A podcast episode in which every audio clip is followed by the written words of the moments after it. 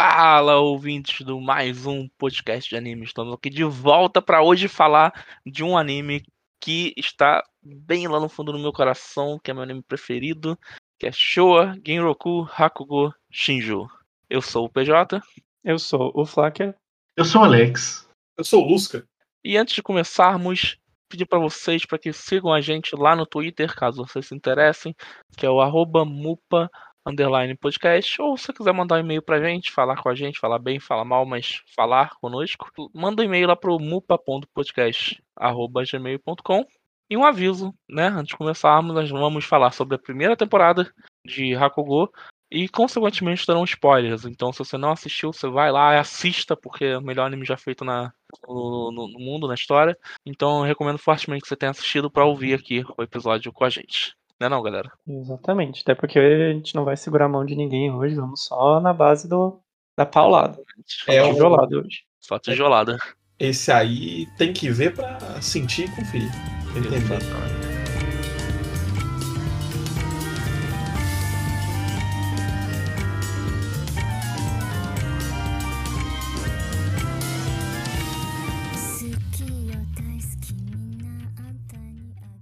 Antes de tudo, galera, Hakugo, né? A arte do Hakugo. O que, que vocês têm a me dizer sobre Hakugo? E quem aí fez o trabalho de casa?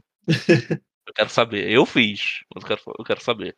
Ó, eu vou dizer que o que eu vi, o que eu conheço de, de Hakugo foi me apresentado pelo anime e uma pesquisa rápida, assim. Uhum. Mas eu entendo que é uma forma de você contar histórias com um contador só. Ele não se, eu não diria que ele se encaixa numa, não é uma apresentação teatral, né? Ele não é um Teatro sim. É um teatro? É, É, teatro teatro. sim. É, É teatro. é drama É. sim. Ah, então beleza. Não, eu digo no sentido porque ele não é um monólogo, né? Ele não Uhum, uhum. que nem um- que nem existe num teatro, porque é uma, é uma pessoa contando uma história, interpretando mais de um personagem e fazendo a narração também. Então, Hum. é uma, mais uma pessoa fazendo a narração e interpretando vários personagens. Mas pra mim, olha que curioso, eu não interpretava como um teatro exatamente por isso, porque é uma pessoa fazendo vários personagens. eh, então não é um monólogo, mas também não é uma peça. É uma história curta, né? Imagino, não sei quanto tempo dura, talvez tenha uma duração de um Hakugo, mas eu tinha essa percepção que não conseguia encaixar num teatro. Mas se é teatro, é teatro, então. Até teatro. É E- teatro. E como o Oscar falou, né, é, basicamente é uma pessoa só, sentada em um, uma almofadinha, né, e basicamente conta histórias, interpreta vários personagens, sem quase nada de objetos além da- das próprias roupas e um, um lequezinho, né, que é o tal do... um leque de pano. Sensu. Sensu e o pano das mãos, que é o Sim. Tenugui. E o Tenugui. Tenugui. Tenugui. Bravo. Isso. É, o Hakugo ele surgiu mais ou menos 400 anos, né? E a palavra Hakugo em português, na tradução meio louca aqui, é bem direto ao ponto, seria a palavra caída, né? Pelo que eu li aqui, é, é meio que no sentido de punchline, né? Na mesma vibe. Porque o Hakugo ele também tem uma uma intenção ali de ser, de ser uma coisa mais puxada para comédia, né? Mas não é, impedindo de você ter outros tons e outras interpreta- interpretações e você pode ir um pouco pro drama, pra melancolia, melancolia também. E uma coisa que eu acho interessantíssimo, né, que a gente vai com certeza falar aqui, é que uma coisa que o Hakugo ele dá a possibilidade é que dependendo de quem tá contando a história, a pessoa bota a própria é, é, originalidade dela na história, né? Uhum. Então, às vezes, uma história que pode ser mais engraçada, uma pessoa contando, outra pessoa pode contar e pode ser um mó drama, entendeu? Tem muito dessa da. dependendo de quem tá contando. Na Hakugo tem muito disso. Por isso que tem. Eu imagino que, tipo. Ah, é, tem pessoas que são famosas no meio e elas são famosas por fazerem o Hakugo de uma forma ou de outra. Sim. Né? Eu não tenho, infelizmente, não tenho nomes assim de pessoas atualmente que façam, mas eu imagino que tenha, né? E falando sobre o, o- um pouquinho da staff do anime, né? O diretor, que é o Shinichi Omata, né? Ele foi diretor de Kaguya-sama, né? Ele fez o storyboard, alguns storyboards de Madoka, De alguns episódios só. é, Uhum. de alguns episódios Ele Madoka. dirigiu também Sankareya Nossa. e trabalhou cara. durante muito tempo em storyboard e produção também. O cara Nossa, tá aí faz um bom tempo. O Hakugou foi o primeiro projeto assim grande que ele pegou? Como diretor, eu. Se você não contar como Sankareya como grande. Ah, ok. Sim, é porque, uhum, é porque, tipo, o Kaguya-sama veio depois, né, no caso. É, Kaguya-sama veio depois. É, eu acho que os outros trabalhos dele como diretor, acho que são coisas bem pequenas, assim. Uh, acho que ele foi o diretor dos dois primeiros filmes de Madoka também. E coisas, assim, pequenas, né? Ele trabalhava muito, acho que com storyboard, como o PJ falou mesmo. Uhum. E uhum. como produtor lá nos anos 2000 com animes de certos gêneros aí. Se é curioso, procura depois. Inclusive, o, o próprio Shinichi, ele ele também foi diretor da primeira adaptação de Hakugo Shinju que teve, que é o OVA de 2015. Então ele uhum. continuou esse trabalho depois. Bravo. bem interessante. O cara é brabo. Bravo. Se, você, se a pessoa viu, viu Kaguya, já sabe mais ou menos o que esperar. Uma pessoa bem, bem forte. O... Eu quero destacar aqui o trabalho do Akirishida, que é o dublador do, do protagonista, que eu, eu, eu, eu, acho que é um dos trabalhos de dublagem que eu mais gosto do de, de anime que, que, que eu assisti. É, é, é, num ponto do, do, do, protagonista velho ele abrir a boca para falar e eu ficar tipo, meu Deus do céu, esse cara é muito brabo. Mas gostoso, eu queria, né? Eu queria um SMR só dele me dando esporro, tá ligado? Pra, pra, pra quem não, não manja muito de Seiyu, ele tá falando do protagonista que é o Yakumo, Yurakutei oitavo, o dublador é quem faz a voz do Gara. E é do, a voz do Gara.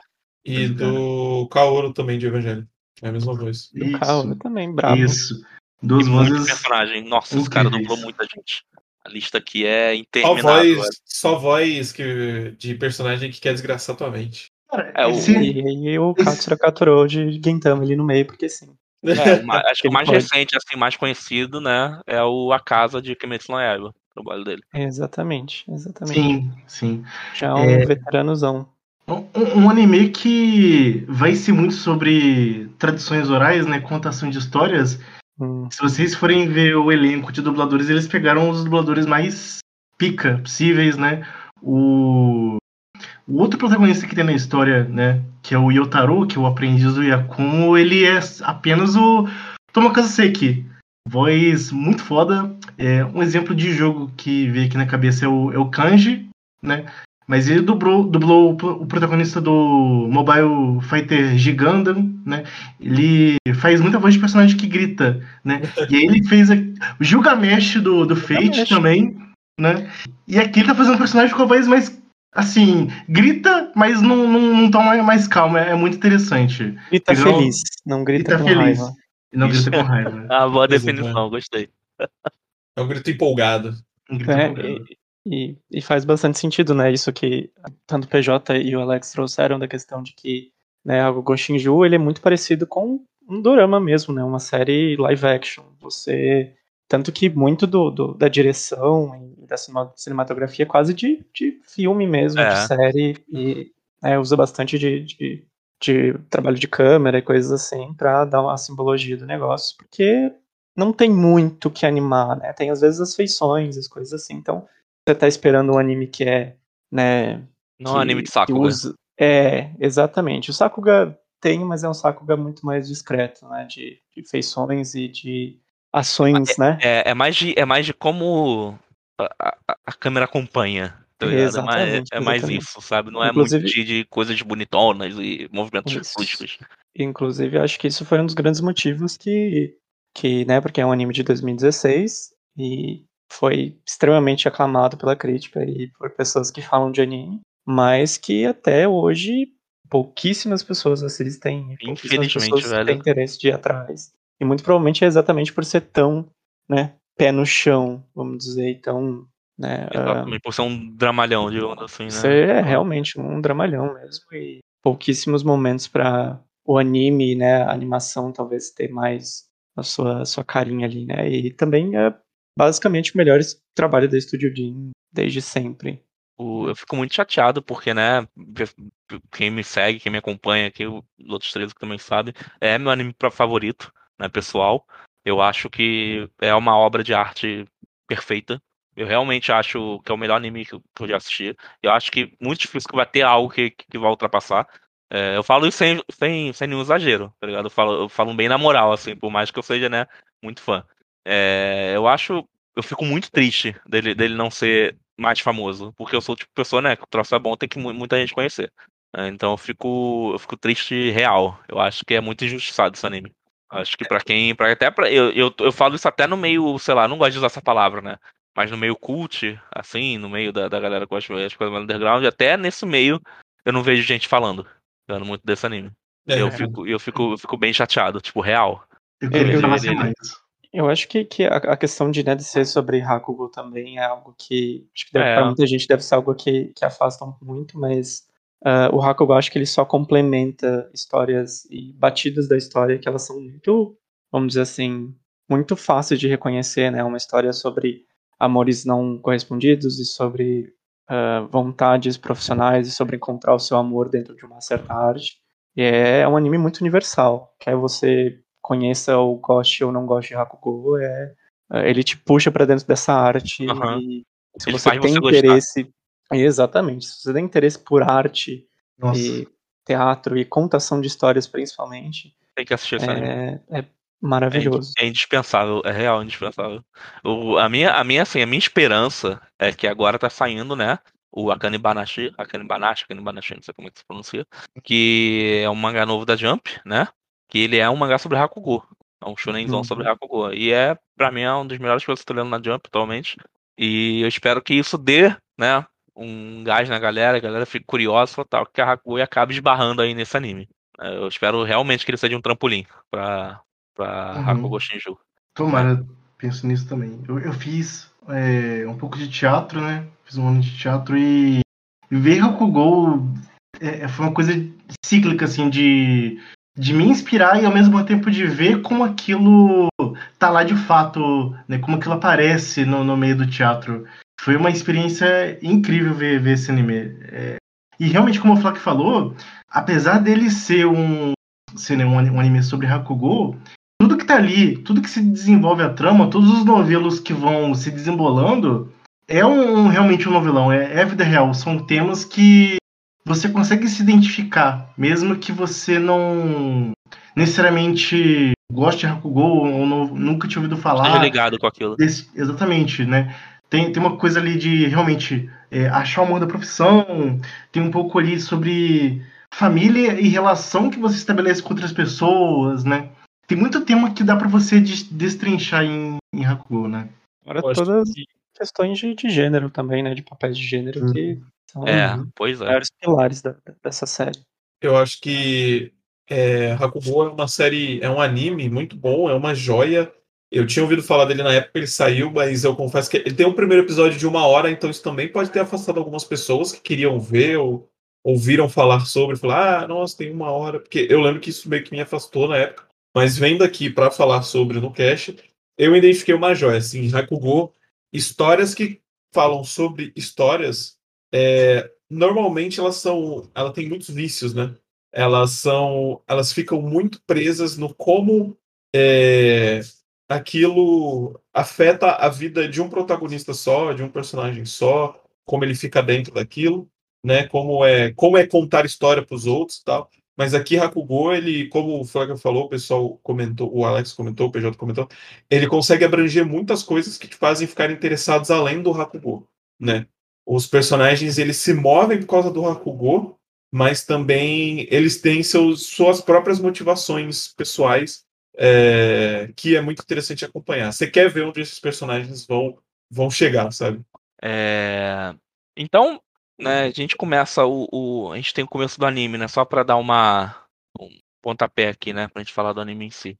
O protagonista ele sai da prisão, né? Depois de, de, de pagar o tempo dele, ele sai com um objetivo, né?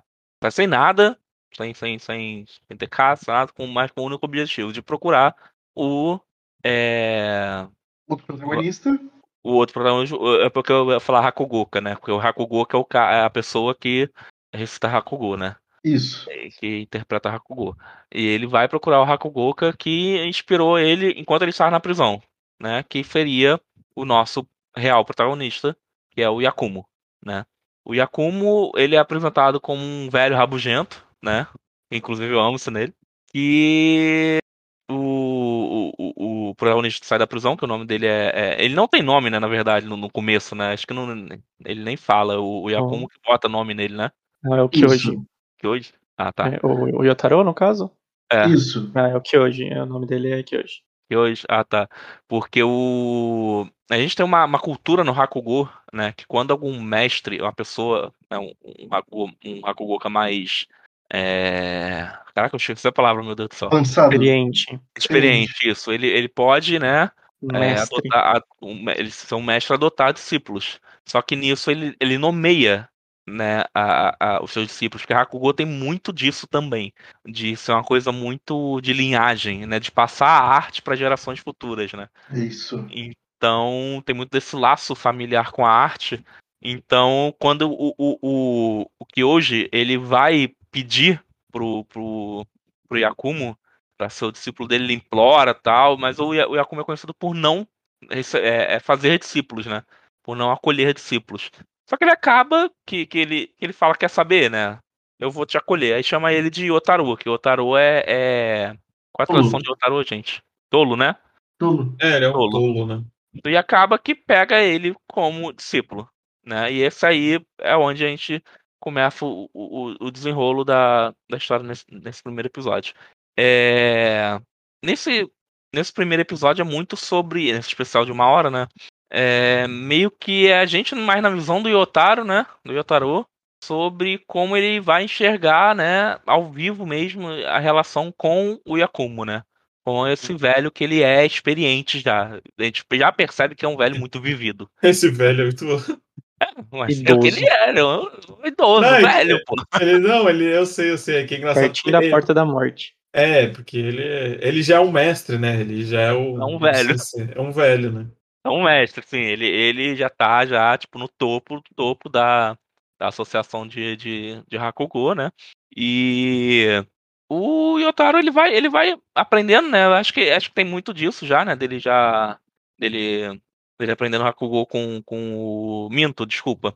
O Yakumo ele pega ele como discípulo, mas não quer ensinar de fato Hakugo pro, pro Yotaro, né? Uhum. O Yotaro ele meio, ele meio que vai, ele vai se virando lá, ele, ele vai pra casa do, do, do Yakumo, que ele vai passar a morar lá. E também tem muito disso, né, no, no, no Hakugo, de, de, de vocês acabam não morar junto. Você pegar é... um aprendiz, literalmente, você adota é. um, né? É, um, quase um filho, né? E aí na casa do Yakumo você vê que tem uma outra personagem, que é a Isso, Konatsu. A Konatsu. Né? E a Konatsu você é meio apresentado a ela como uma filha adotiva do Yakumo, né? É o que seria mais ou menos ali. Ela não é filha é, é de fato dele, mas que é, ele cuida dela, né? É isso aí que a gente entende logo no, no, no começo. Ele cuida dela, por mais que ela seja também lá meio nas, nas rabugiço dela lá, né? E assim, o que hoje, né, que eu vou chamar, vou passar a chamar de Otaro, isso inclusive é um problema que provavelmente a gente vai ficar chamando cada personagem com três nomes diferentes, né? Hakugo tem muito disso. O o Yotaro ele era da Yakuza, né? Ele foi preso porque ele era um membro da Yakuza. E o rapaz da do chefe lá da Yakuza aparece lá na casa do Yakumo e fala: "Pô, irmão, tu vai voltar a trabalhar para mim". É, larga, larga esse troço de velho aí e vem e vamos voltar fazendo os esquema aí. Ele fala que não, né? Que ele veio pra. Ele saiu o novo homem da prisão, né? Que ele não quer voltar a fazer os esquemas lá, ele quer só contar a história dele, né? Aprender a contar a história. E aí, o maluco não gosta muito tal. Acaba que o Yakumo, o Yakumo chega e fala: Não, você vai fazer o seguinte: você vai assistir um Hakugo dele. E aí tu, aí tu se decide, né?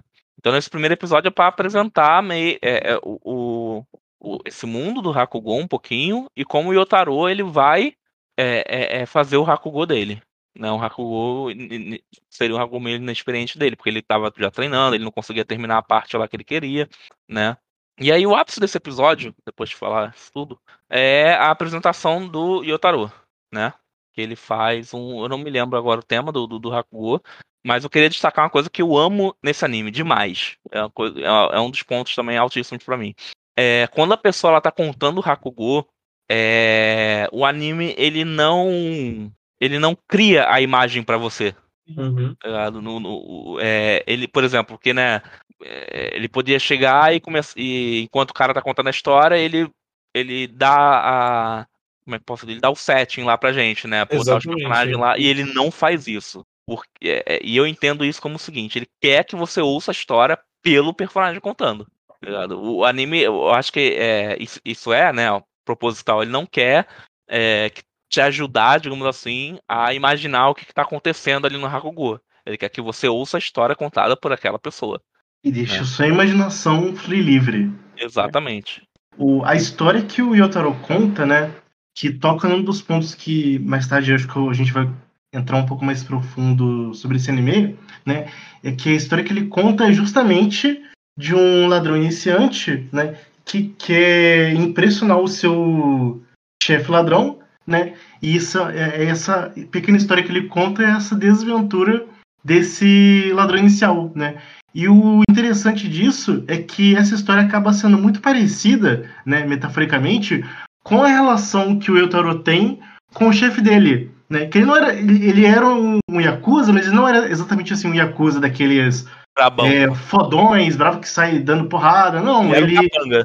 ele era um capanga e tipo ele foi basicamente preso, não que ele um crime, ele foi preso para cobertar o chefe dele, Uhum. né? Tanto que ele fala, não, você vai preso de novo e sai em pouco tempo, pô. Exatamente. Né? Né?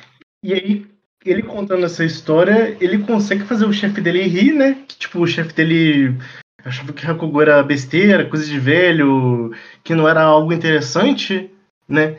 E nesse drama que o Otaro tava de tentar ficar bom e aprender um pouco de Hakugo, ele conseguiu pôr tudo de si, né? E essa foi a primeira apresentação boa que ele fez, que dá pra ver que o público presta atenção nele, ri bastante da, da história que ele tá contando, né? Essa é a Uhum. primeira história de Hakugo do Yotaro. E é aí que. E o primeiro Hakugo contado mesmo do, do, do anime, se não me engano. Acho que ele não Exatamente. mostra o Yakumo fazendo Hakugo Não, antes. não mostra. Não, não, não, não mostra. E aí a gente é apresentado, né? E isso, esse ponto é um ponto que eu acho muito importante também. A direção da cena do Yotaro contando o Hakugo dele é absurda, tá? É, é a câmera, como a câmera é, é, segue o Yotaro, é, para mim é um bagulho muito, muito brabo, sabe? É, é- toda vez que ele muda o personagem, a câmera segue, ele muda a, a direção, né? E o ápice disso, que é quando dá o punchline da, da, da, da- do Hakugo, ele levanta o dedo de uma forma que a câmera vai juntinho com o dedo. E é muito, muito maneiro. tá ligado? Muito maneiro. É, é- isso pra mim é o Sakuga de Hakugo, tá ligado? Seria aí os, os ápices da animação de Hakugo. Inclusive, tem um vídeo que eu gosto muito, que é a Anatomia de uma Cena, o nome do vídeo. Que é Showa Genroku Hakugo Shinju Shocking Twist. É um vídeo do cara analisando só esse primeiro episódio. Ele não analisa o anime, ele analisa esse episódio. Uhum. Hum, E é muito eu acho brabo. que não é esse vídeo, PJ. Não é esse, não? Não, o, esse do Under the Scope, ele fala do twist da segunda temporada, que é a parte mais. Ah, tá, tá, tá. É Não, o- é outra coisa. É, eu, eu procurei aqui, não, não, não, então não é, É. esse, não. Não, não, Mas eu esse, sei- eu- esse é pra assistir depois da segunda temporada também é muito bom. Depois da segunda temporada. Ah, tá, eu confundi os vídeos. Não, não, Mas eu sei, eu, eu, eu sei que tem um vídeo que fala sobre o primeiro episódio. Uhum, Eu vou, depois eu, eu, eu falo lá no Twitter, enfim. Mas é, é muito sobre é, é, a direção desse, é, com- como a gente é entregue, né, para esse, para para esse anime, eu acho que é um prato cheio, tá ligado? Esse primeiro episódio já. Eu gosto que, tipo, ele traz com essa direção, né, com essa câmera, esses movimentos, uma coisa importantíssima que, tipo, ali na contação de histórias tem o tom de voz, né, que é uma pessoa só, fazendo múltiplos personagens, cada um com seus trejeitos, né, e essas microexpressões faciais, as olhadas que ele dá, o gesto que ele faz com a boca, uma piscada, uma coisa assim, isso tudo colabora com a cena, tudo colabora com a história, né? É por isso que é tão impressionante, além da própria história, que, tipo, o negócio ele te pega de um jeito que, tipo, eu tava rindo com a história, sabe? Eu nem tenho tanto contexto assim, porque uma, uma das coisas do Hakugo, né, da, da, da base, assim, da essência, é que os personagens que são usados geralmente, né, são personagens, assim, clichês, né, não são são arquétipos, a palavra que eu queria, são arquétipos de personagens de um período específico do Japão, né? Aham. Todo Hakugou, ele, ele tem esse set de personagens. E mesmo você estando fora desse contexto, o trabalho do anime é tão bom que você consegue ficar imerso naquilo. E é, e é todo esse conjunto das microexpressões sociais, o tom de voz, o jogo de câmera, né? E aí, complementando esse primeiro episódio, né?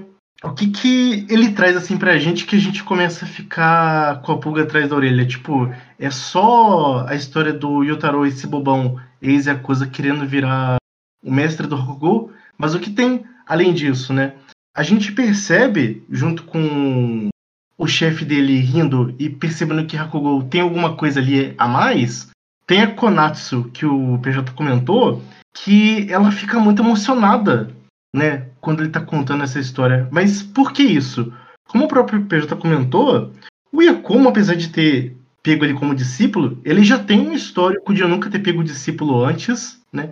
Então por que que esse mestre do Hakugo agora, com idade avançada, do nada resolveu pegar um discípulo? E além disso, ele não exatamente treina, né? Ele não ensina as histórias pro Yotaro. O Yotaro ele tá meio que se virando. E como ele conheceu a Konatsu, e a Konatsu vive ali muito tempo, e ela também gosta muito de Hakugo, alguma coisa ali que ela já sabia, que ela já conhecia das histórias, ela passou para ele o que ela sabia, né? E aí, nesse momento da apresentação, é, tem aquele choque de a gente perceber, como telespectador e a Konatsu junto, que o estilo de Hakugo do Yotaro lembra um pouco o pai da Konatsu, que é o Sukeroku, que era o outro aprendiz que era da mesma época do Yakumo, né? E nessa altura do episódio, a gente vai ter visto, vai ser mencionado depois, que o Sukeroku era um, um grande prodígio, também era um grande mestre, né? Mas aconteceu alguma coisa com ele e ele sumiu, né? Ele faleceu no caso, né? E aí, essa, essa parte final desse primeiro episódio, que é praticamente um filme, é uma hora e meia, se eu não me engano, é a gente tendo umas pinceladas ali do, do Sukeroku na história, que ele tem um estilo de Hakugo que é mais leve, é mais puxado pra comédia, né? Que aí tem uma grande cena desse primeiro episódio, que é o outro momento muito absurdo. Que, tipo, depois desse chefe do Yotaro ter ficado assim satisfeito com a apresentação dele e deixado ele aprender Hakugo em paz, passa um pouco de tempo e o Yotaro ganha um pouco mais de experiência, né? Começa a fazer mais apresentações e aí a gente tem um, um pequeno time skip para uma apresentação do Yakumo e o Yotaro que ficou noites e noites virado escutando o Hakugo do Sukeroku, do amigo do Yakumo, acaba dormindo na apresentação. Né? E bate a cabeça, bate cabeça, faz barulho lá também faz roncando. um, faz um barulho de Exatamente. Barulho Mi, de mi, ronco. mi, mi, mi, mi. E isso, né, tipo, o seu aprendiz dormiu no Sakugou, tipo, o É muito, é ah, chato. é, é muito falta de respeito, não, É falta não. de respeito, e nesse momento o Yakumo ele expulsa. Já no primeiro episódio ele te, abraçou com o aprendiz, adotou, adotou e já expulsou. E a gente vê o Yotaro correndo na neve, andando descalço pra ir atrás, tipo, implorando, pedindo de joelhos pra aceitar ele de volta, né? E esse finalzinho do episódio é o Yotaro chegando de volta lá na, na casa, né? E ele junto com a Konatsu, eles vão conversar com o Yakumo. Ele implora de novo, ele pede desculpa mil vezes por ter dormido na apresentação. E aí o Yakumo resolve falar, né? Sobre o Sukeroku. E por que falar sobre o Sukeroku? Não só do Yotaro tá meio que aprendendo Hakugo, escutando as histórias dele, mas o Sukeroku também é o pai biológico da Konatsu. E É, a Konatsu, ela fica o episódio inteiro com uma, uma, uma rixa, uma, uma agressividade pra cima do Yakumo, né? E o que culmina nesse primeiro episódio é o Yakumo começar a contar a história de como ele conheceu o Sukeroku e como foi viver com o Sukeroku. E aí, de fato, o anime abre. Esse pontapé eu acho muito maneiro, né? Porque primeiro tem a parte realmente tensa entre o Yakumo e a Konatsu, né? Que a Konatsu. é, tipo assim, que era uma, é, é, era uma coisa meio boba lá com o, Yota, o Yotaro. E aí o bagulho a, dá uma alavancada e tal. Tá, a Konatsu querendo realmente cair na porrada com o Yakumo, né? Tipo, de bater Uhum. em velho, né? É, é, e aí a Konatsu fala, tipo, o Otaro segura ela e ela fala, vou te matar, a pessoa que vai te matar sou eu, né? Porque você assassinou meu pai. Aí tu fica, caraca, tá ligado? Que Eita porra. Casos de família total, né? E você vê que o Yoakumo, né, ele tem esse incômodo com o fato do Yutaro ter pego esse estilo que lembra um pouco do Su- Sukuroku, né? É, Então, porque assim. Que é o que ele podia análise- aprender, né? exa- e é meio é uma Exatamente. coisa meio que já cria um tom, um clima de tensão entre os brothers, assim, porque você vê que ele, ele aí você vê que eles eram amigos no passado. Eu confesso que esse primeiro episódio me enganou direitinho. Porque eu não É. achei que a história ia pra esse lado, assim.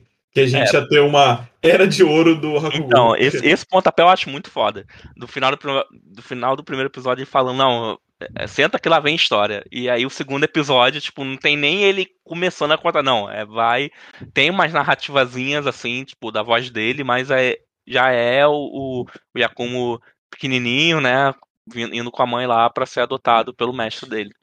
Viria a vir a ser o mestre dele. E aí, que a gente é levado, né? É, dá para começar já até a, a fazer uma, uma análise, né? Que eu já vou, já vou falar aqui. Que o, o motivo do Yakumo ele ter puxado o, o, o Yotaro é porque ele lembra muito o Sukeroku, né? Como o Alex falou.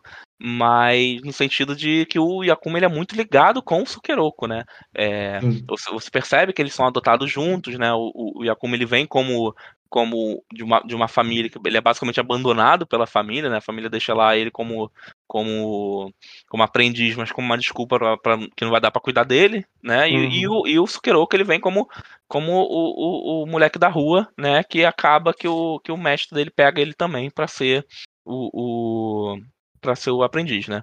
Uhum. Nisso a gente tem nesse segundo nessa parte o, o mestre dele treinando eles, né? Sempre e você já vai percebendo é, uma dualidade entre o, o Yakumo, né, que o nome dele nessa época era Bom, que aí se transforma em Kikurico, né, e o do Sukeroku, que realmente foi veio a ser Sukeroku, que ele pede, né, ele basicamente pede para Sim. ser chamado Sukeroku, que era, o, que era o cara que cuidou dele. Né, E ele Shin virou o Sukeroku, É, né? É, o Shin, Não. era Shin que virou Sukeroku, Não, exatamente. calma. É a pessoa calma. que ensina o, o, o Hakugou pra ele também, né? Ele, ele era o Shin. Quando o, o Bon recebe Kikurico, ele recebe o Hatsutaro, né?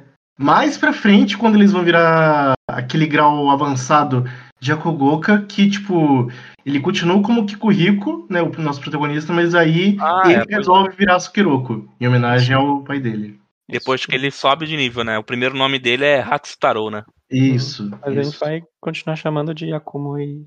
Isso, pelo amor de Deus. pra ficar mais fácil pra todo mundo. Porque senão também. a gente vai se perder aqui E- demais. Isso, É isso que, o, que o PJ traz do início é bem interessante porque você tem meio que essa, a- essa meio que, ah, vamos dizer assim, ruptura, né, dos dois personagens, né? O, o Yakumo, ele vem de uma família de teatro, né, que são uma família de geishas, mas ele é largado porque ele não serve mais pra família. Só ele que tem a então ele é meio, meio, meio zoada, né, ruim. coitado. E ele é jogado nesse, nesse ambiente de Hakugou, uma coisa que ele não faz ideia do que seja, ele nem gosta, né, de início. E o, o, o, o Sukureku é o contrário, ele, ele vive na rua, mas ele vive pra ser um Hakugou, um Hakugoga. E então ele tem a paixão por aquilo, ele tem o, o amor. E no início você tem essa coisa do, tá, esse moleque aqui é meio, né, né, ferrado, né, se- ele é meio sem, sem educação e tal, mas ele tem a, o carisma do negócio. Esse aqui né? Quem sabe, mas ele precisa de, um, de alguma coisa ali, né? Tanto que até durante um bom tempo as apresentações do, do Yakumo são mais ou menos, né? Assim, são. A galera Falta não. alguma coisa, né? É, e o Falta se mesmo ele não sabe. É, e ele mesmo não sabe o porquê e tal, e até que ele percebe que ele tem que começar a fazer pra ele, e, tipo, se deixar. E com mais paixão, né? É. Uma coisa menos, É. tipo, menos estudo, né? Porque ele, é, pelo menos na minha visão, ele parece que ele vai começando a aprender como uma coisa é, meio analógica, metódica, é, sabe? Meio Uhum. tipo, eu tô, estou aprendendo isso como uma forma de estudar mesmo, sabe? Eu tô Uhum. vendo tintim por tintim aqui. E o Sukeroku, ele é. Ele vai na paixão, porque ele ama já Uhum. desde o começo aquilo. Entendeu? Ele é vidrado naquilo. Então você vê a diferença de uma pessoa que ainda tá meio perdida querendo, né? Que é o Yakumo. E o Sukiroko que já tá, tipo, se, se joga naquilo. né? Que é o, ele aprende de uma maneira como se ele estivesse estudando, sei lá, português, uma matéria, assim, sabe? É, exatamente. Ele, ele não estuda como se fosse uma arte que ele é livre. Tanto que ele tenta imitar alguns estilos, ele tenta imitar o estilo do mestre, ele tenta imitar o estilo, né, Que Sukiroko, e ele nunca consegue se encaixar, ele nunca consegue se encontrar, né? Ele, não- ele demora pra entender que É. o Hakugo é ele encontrar o próprio estilo dele, né? Porque Uhum. assim, essa primeira parte do, do Yakumo é exatamente isso que você falou, Lúcia. É, é ele tentando se encontrar, porque nem ele sabe o que ele quer fazer na vida dele. Uhum. né? Ele, ele- ele- não foi pela vontade dele que ele foi ali, né? Pro, pro, pro, pro Hakugo ali, ser discípulo. Botaram ele ali e falaram, é, tu vai fazer isso aí na tua vida. Entendeu? É, Ele- isso ou tu, tu morre, sei lá, tu É, é, largado na é rua mesmo. Exatamente. É, então, assim, é, ele não teve nem escolha das coisas. Ele só foi ali e aí ele tá meio perdido. O Sukeroku é diferente. O Sukeroku ele pede pra ser discípulo. Uhum. A gente já tem essa, essa dualidade. Inclusive, isso é um ponto importantíssimo para todo o resto da trama. É você perceber o Yakumo como uma pessoa que ainda tá se encontrando perdida e que admira e odeia o Sukeroku ao mesmo tempo. Mas é uma, Uhum. assim, num nível muito forte mesmo. É um, é, ele, ele cria um elo com o Sukeroku muito forte, muito potente. Porque é a Assim. pessoa que viveu com ele. É, né, o meu headcanon é que os, os dois são apaixonados um pelo outro, né? É, É, é Eles porque têm eles são irmãos, aspas, né? muito, muito forte. assim. É, muito, sempre- muito amigos sim. de trademark, né? Tanto que é, é uma relação que, como o PJ falou, ela, ela se banha muito nessa questão da inveja das duas partes, né? Depois, eventualmente, isso acaba aparecendo mais e mais. Mas é, tipo, um de gostar mesmo. Eles se dão super bem, eles se apoiam pra caralho. E tem, tipo, mesmo, né, aquela coisa bem, tipo, ah, mundos diferentes. E Exatamente. você espera que os personagens, né, tipo, não se gostem, mas não, eles são irmãos mesmo, assim. E você- tipo, unha e carne. Cara, Você vê que o Sukeroku é o único que, que, que, que tira a voz do Yakumo, no sentido que faz ele falar, que traz ele para as coisas. Uhum. Ninguém mais consegue é, é, ter esse nível de diálogo e de, de atenção do Yakumo Uhum. como o Sukeroku faz ele ter. E né? digo mais ainda, tipo, essa relação dos dois é tão forte que, tipo, é o Sukeroku que consegue fazer o Yakumo ver as coisas, né? E ao mesmo tempo é o Yakumo que consegue fazer o Sukeroku ver as coisas, né? A primeira pessoa, tipo, no meio desse mistério do, do Yakumo, tipo, tentar se encontrar ali como artista, tentar dar a sua voz ali no, no Hakugo, o Sukeroku, né, que, que ama muito aquilo e vive ali com ele constantemente, é aquela coisa assim, bem de irmão de dar aquele toque que, tipo, só um irmão conseguiria dar, que, tipo, ele vira e fala, cara, talvez ela não, não vai tanto pra fora. Por que que tu tá tentando fazer umas histórias que você não precisa projetar tanto sua voz? Ou fazer algo mais sombrio e até meio sexy? Uma coisa erótica, né? Ele fala. É, Putz, é muito tipo boa assim. essa parte. muito- Nessa parte da dualidade, né? Que eu ia chegar exatamente nesse ponto que vocês chegaram. É, você percebe, inclusive, que o Sukeroku, ele é o malandro, o macho, tá ligado? O Sim. cara das ruas, o safado. E você vai percebendo que a história joga o Yakumo como o delicado, o, o fino, Uhum. o, cla o né, todo classe, classiquinho e tal. Todo, todo Entre Caxias, aspas né? aqui, o, o feminino. É, é. Isso, é. isso. E isso também exata- tem a ver com a questão de papel de gênero, exatamente por ele vir de uma casa de gueixa, né? Exatamente. Ele, ele, Ele- ele, ele- dançava, era, era pra ele ele, dançar lá dançava, em né? Da Gueixa lá. Tanto, tanto que a, a primeira apresentação do, do, do Yakumo que dá realmente certo mesmo é uma que ele tá vestido de mulher. Ele, ele faz o Exato. papel de mulher. E aí, mais pra frente também na história, num dos flashbacks, a gente escuta, né? Uma, quando ele tava na casa de Geisha, ele tem esse.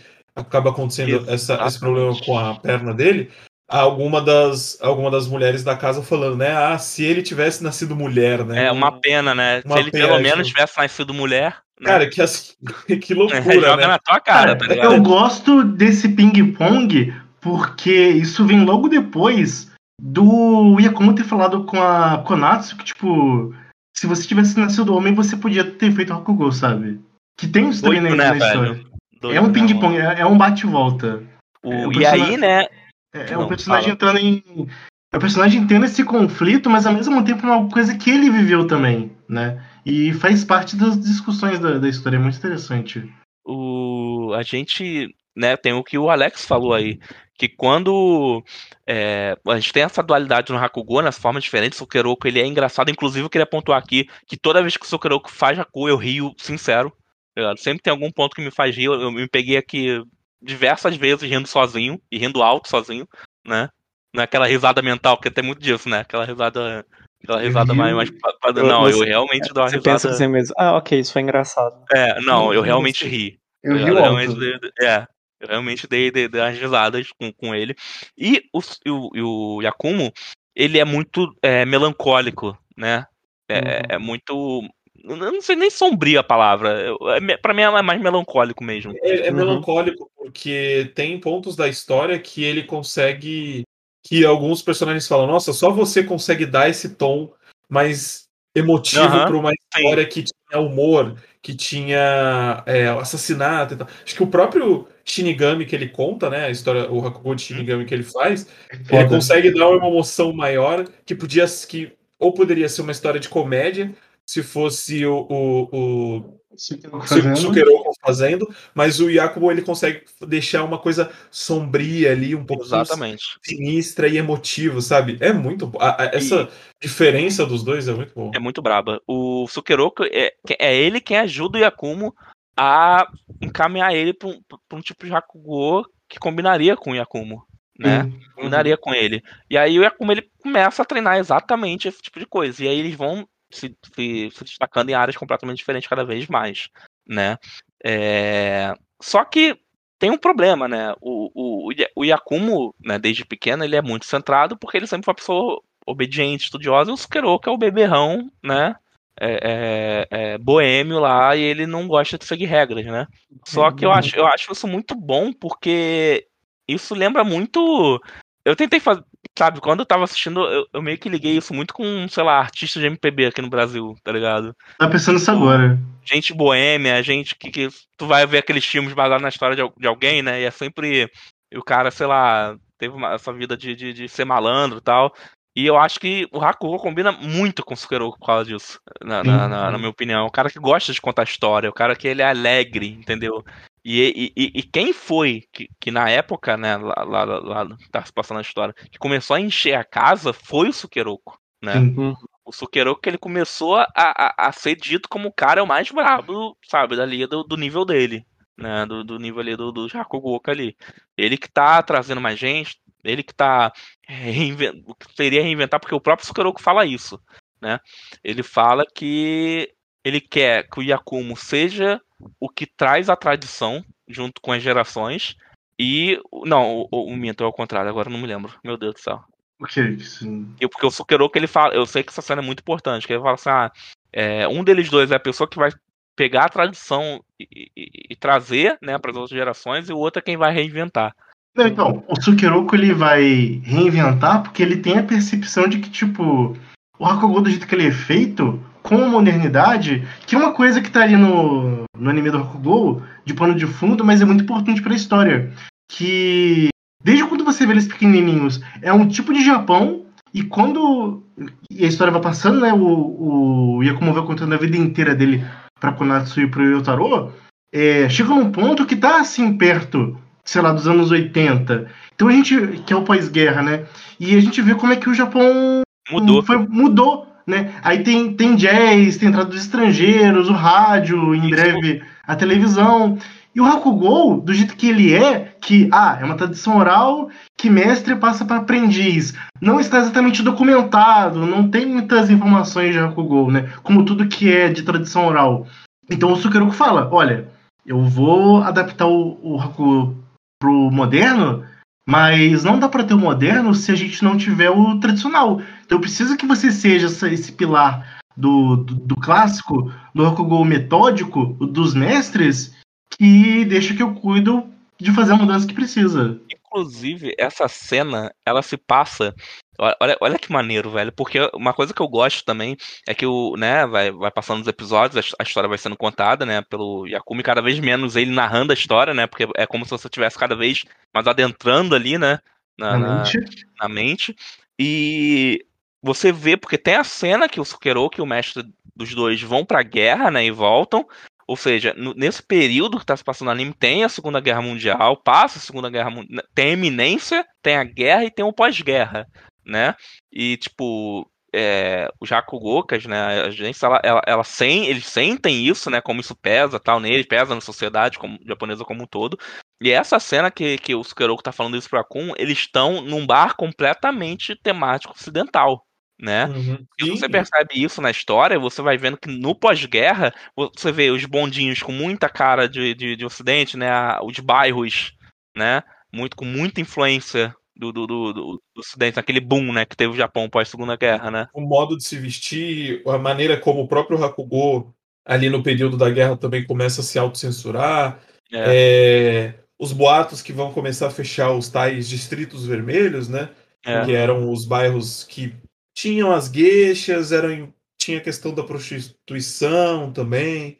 Então, tem todo uma. O Japão ele está passando meio que por um, um afogamento ocidental, onde que é, tudo que era tradicional e tudo que era cultural está se perdendo pelo, pelo moderno e o Japão não está conseguindo resistir, né? Não está conseguindo saber. É. E o Hakugo, eu acho que trazer isso, o, o ponto da guerra na história é muito interessante, pra, porque o Hakugo é uma arte, como vocês falaram, que é completamente vocal.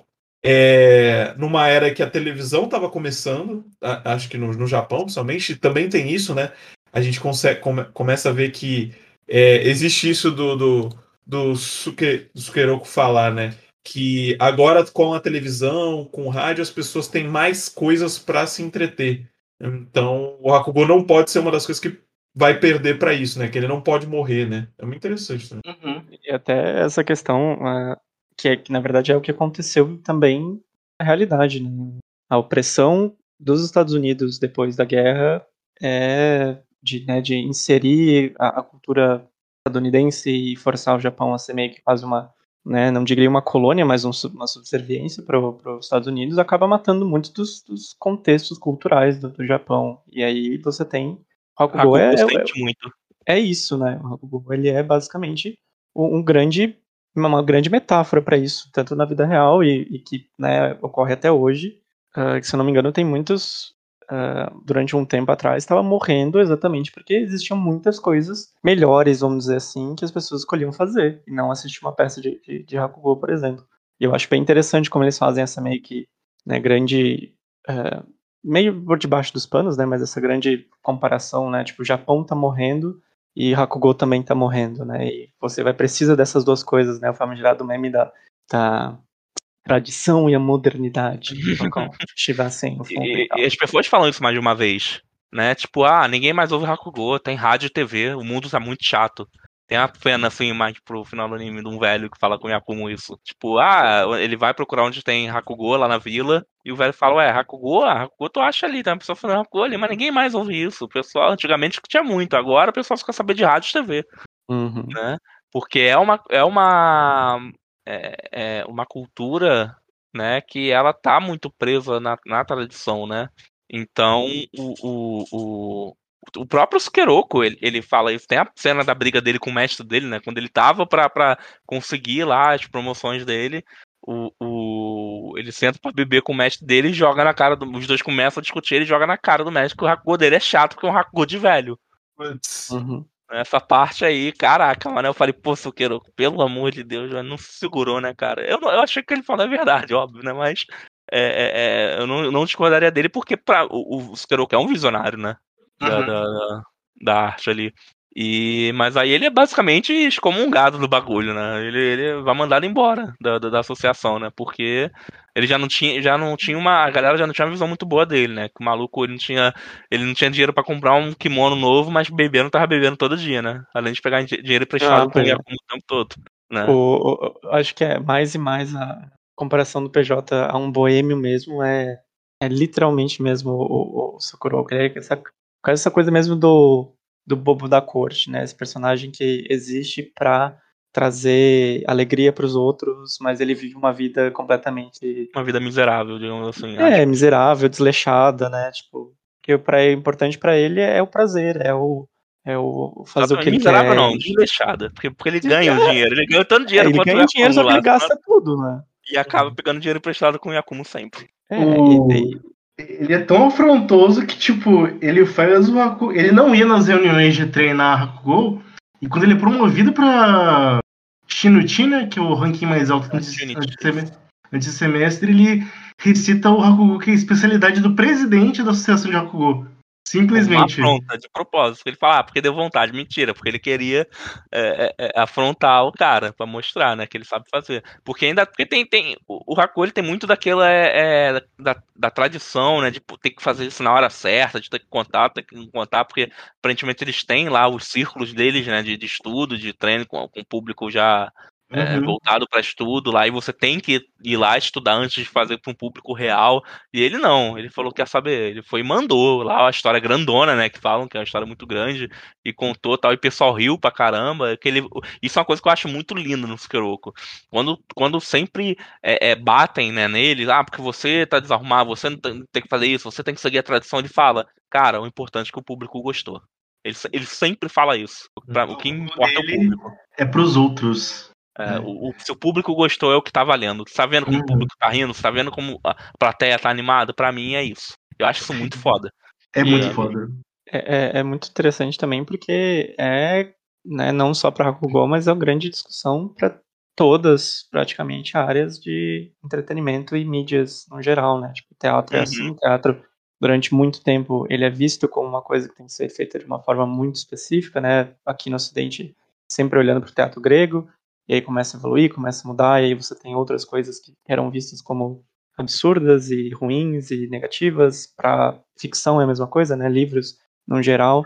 Então é sempre essa coisa do tipo, tá, peraí, você também não pode chegar aqui e simplesmente destruir tudo que a gente fez e, e fazer tudo que você quer. Só que ao mesmo tempo, do outro lado é tipo, tá, mas vocês não podem ficar aí presos na mesma ilha para sempre, para sempre, para sempre, né? Tipo, é muito essa questão do no Hakugo dessa coisa, de, ah, não podem mulheres serem ah, praticantes de Hakugo, por exemplo, e coisas que, que não existem, não, não podem existir como uma coisa tão antiquada por causa de tradição. né? Eu acho muito legal como a série vai sempre seguindo essas duas linhas e, e dizendo, pô, não é que as duas estão incorretas e nem corretas, mas as duas podem coexistir, devem coexistir para continuar existindo. Tanto que eu acho que é, é uma das coisas que o, o, o, o Tsukurayama fala de, de, de, de pro, pro Yakumo, né? Tipo, nós dois precisamos manter o Hakugo vivo juntos, né? Uma coisa, tem essa coisa do tipo de, de- das duas frontes, né? É, As tipo, você, você sabe fazer isso, eu sei fazer aquilo. Se a gente continuar assim, o Hakugo vai estar, né, vamos dizer assim, seguro. Tem a promessa, né? Que nós vamos É, o- chegar no topo juntos. Eles, eles fazem essa promessa. O progresso ele não precisa deixar a tradição do la de lado, né? Então. Mas o Hum, progresso e- precisa existir. É, exatamente. Sim, o que, o que eu acho que a gente. Pra complementar essa cereja do bolo aí, o Flecker inclusive comentou de mulheres. É interessante também dizer que essa conversa importantíssima de promessa que o Yakumo tem com o Sukeroku é logo depois do Yakumo não fazer o ato, mas comentar justamente com o Sukeroku, que é com ele, que é quem ele consegue se abrir, de que ele queria terminar com uma personagem que ela tá ali na história, ela aparece várias vezes em momentos chave e o relacionamento dela com o Yakumo é que dá margem pra muita coisa que se abre na história, né? Que basicamente essa discussão no, no bar de jazz é pouco depois do Yakumo voltar de viagem, né? O Yakumo, ele, ele meio que tava com uma namoradinha, né? Que é a Miyukichi, né? É, no, quando ele era do. Não, tio é a. É depois, é o a- tio. A pefa, é, é- é- Isso é o tio que toca o Shimasen. Isso, é a tio que é a primeira namoradinha dele lá. Não, mas o- ele- essa conversa do jazz é, com a, é de- é depois da. É depois, é Miyukichi. depois, é, é- é com a Milkit, na verdade. Isso, é com o Miyukichi, né? Que o. Com essa coisa do Yakumo se encontrar no Hakugo, começar a achar o seu estilo mais erótico, mais sussurrado, né? Ele acaba meio que, entre aspas, virando o favoritinho, assim, do, do mestre, né? Que antes dava muita atenção ao Sukeroku, né? E aí. A relação do Yakumo com a Miyukichi é muito complicada, porque dá pra ver que ele gosta dela, mas pro Yakumo, o importante acaba sendo o ele, o Hakugo, e ele, pra ele sobreviver, né, que o que tinha somado para ele como pessoa era o Hakugo. Então ele meio que vai viver para aquilo, né? E com isso ele acaba deixando ela um pouco de lado, né? E quando você tá com uma pessoa e você deixa ela de lado e você não dá satisfação nenhuma, que é o que ele começa a fazer, ele some, dá perdido, não explica para onde ele tá indo, desaparece, a pessoa acaba ficando magoada, né? E quando ele volta da viagem, tá ela abraçada com o Sukeroko, né, que tava meio que consolando ela, que ela tava reclamando dele. E aí eles brigam, né? Ela fica, ela vai entrar num estado de tipo esperar o Yakumo para sempre para para ele falar com ela ou pedir desculpa ou eles tentarem reatar.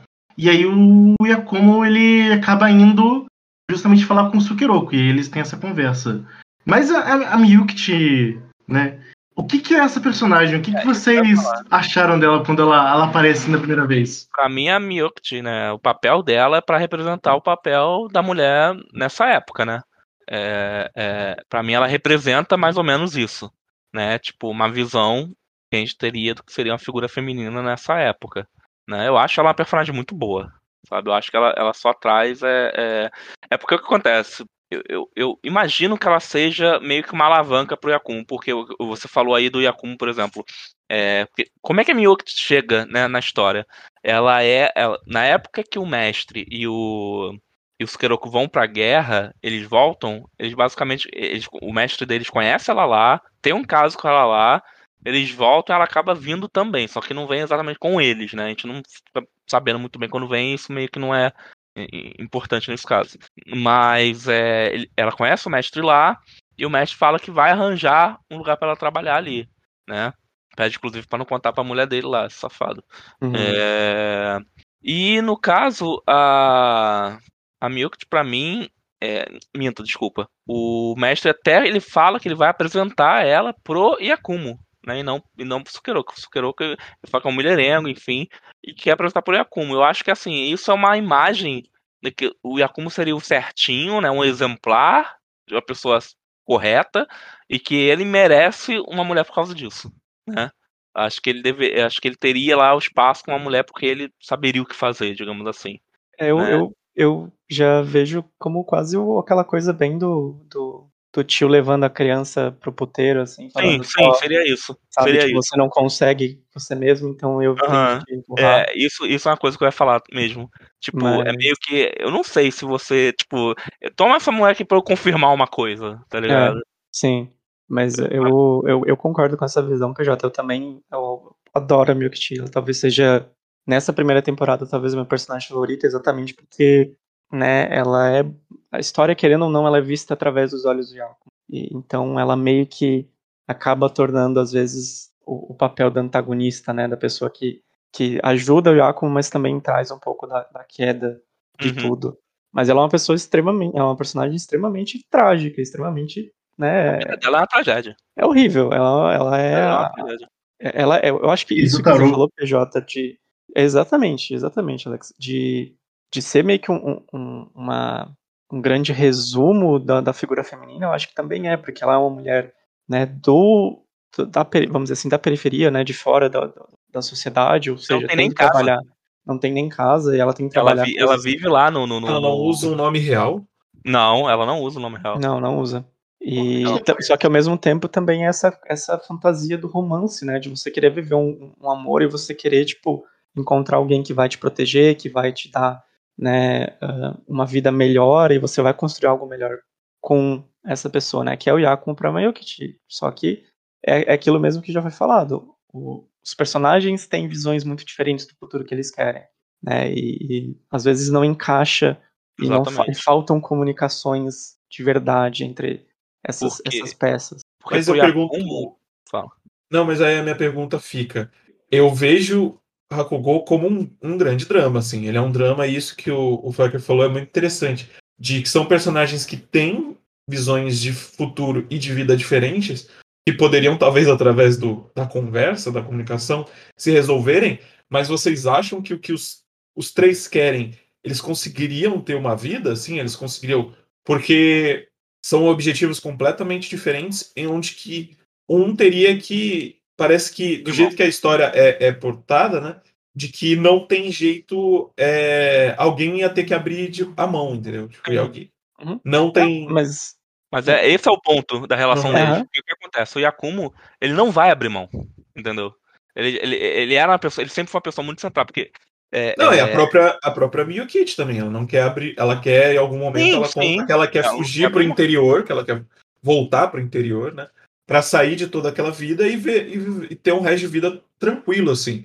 E ela não pensa em viver ao lado do, do Yakumo como é, a mulher dele enquanto ele faz Hakugo. Essa possibilidade também não existe pra ela. Ela não quer isso. Exatamente. Porque o que acontece? A Miyokichi, ela é uma personagem muito assim, ela não parece, mas ela, ela é uma mulher desesperada. Por quê?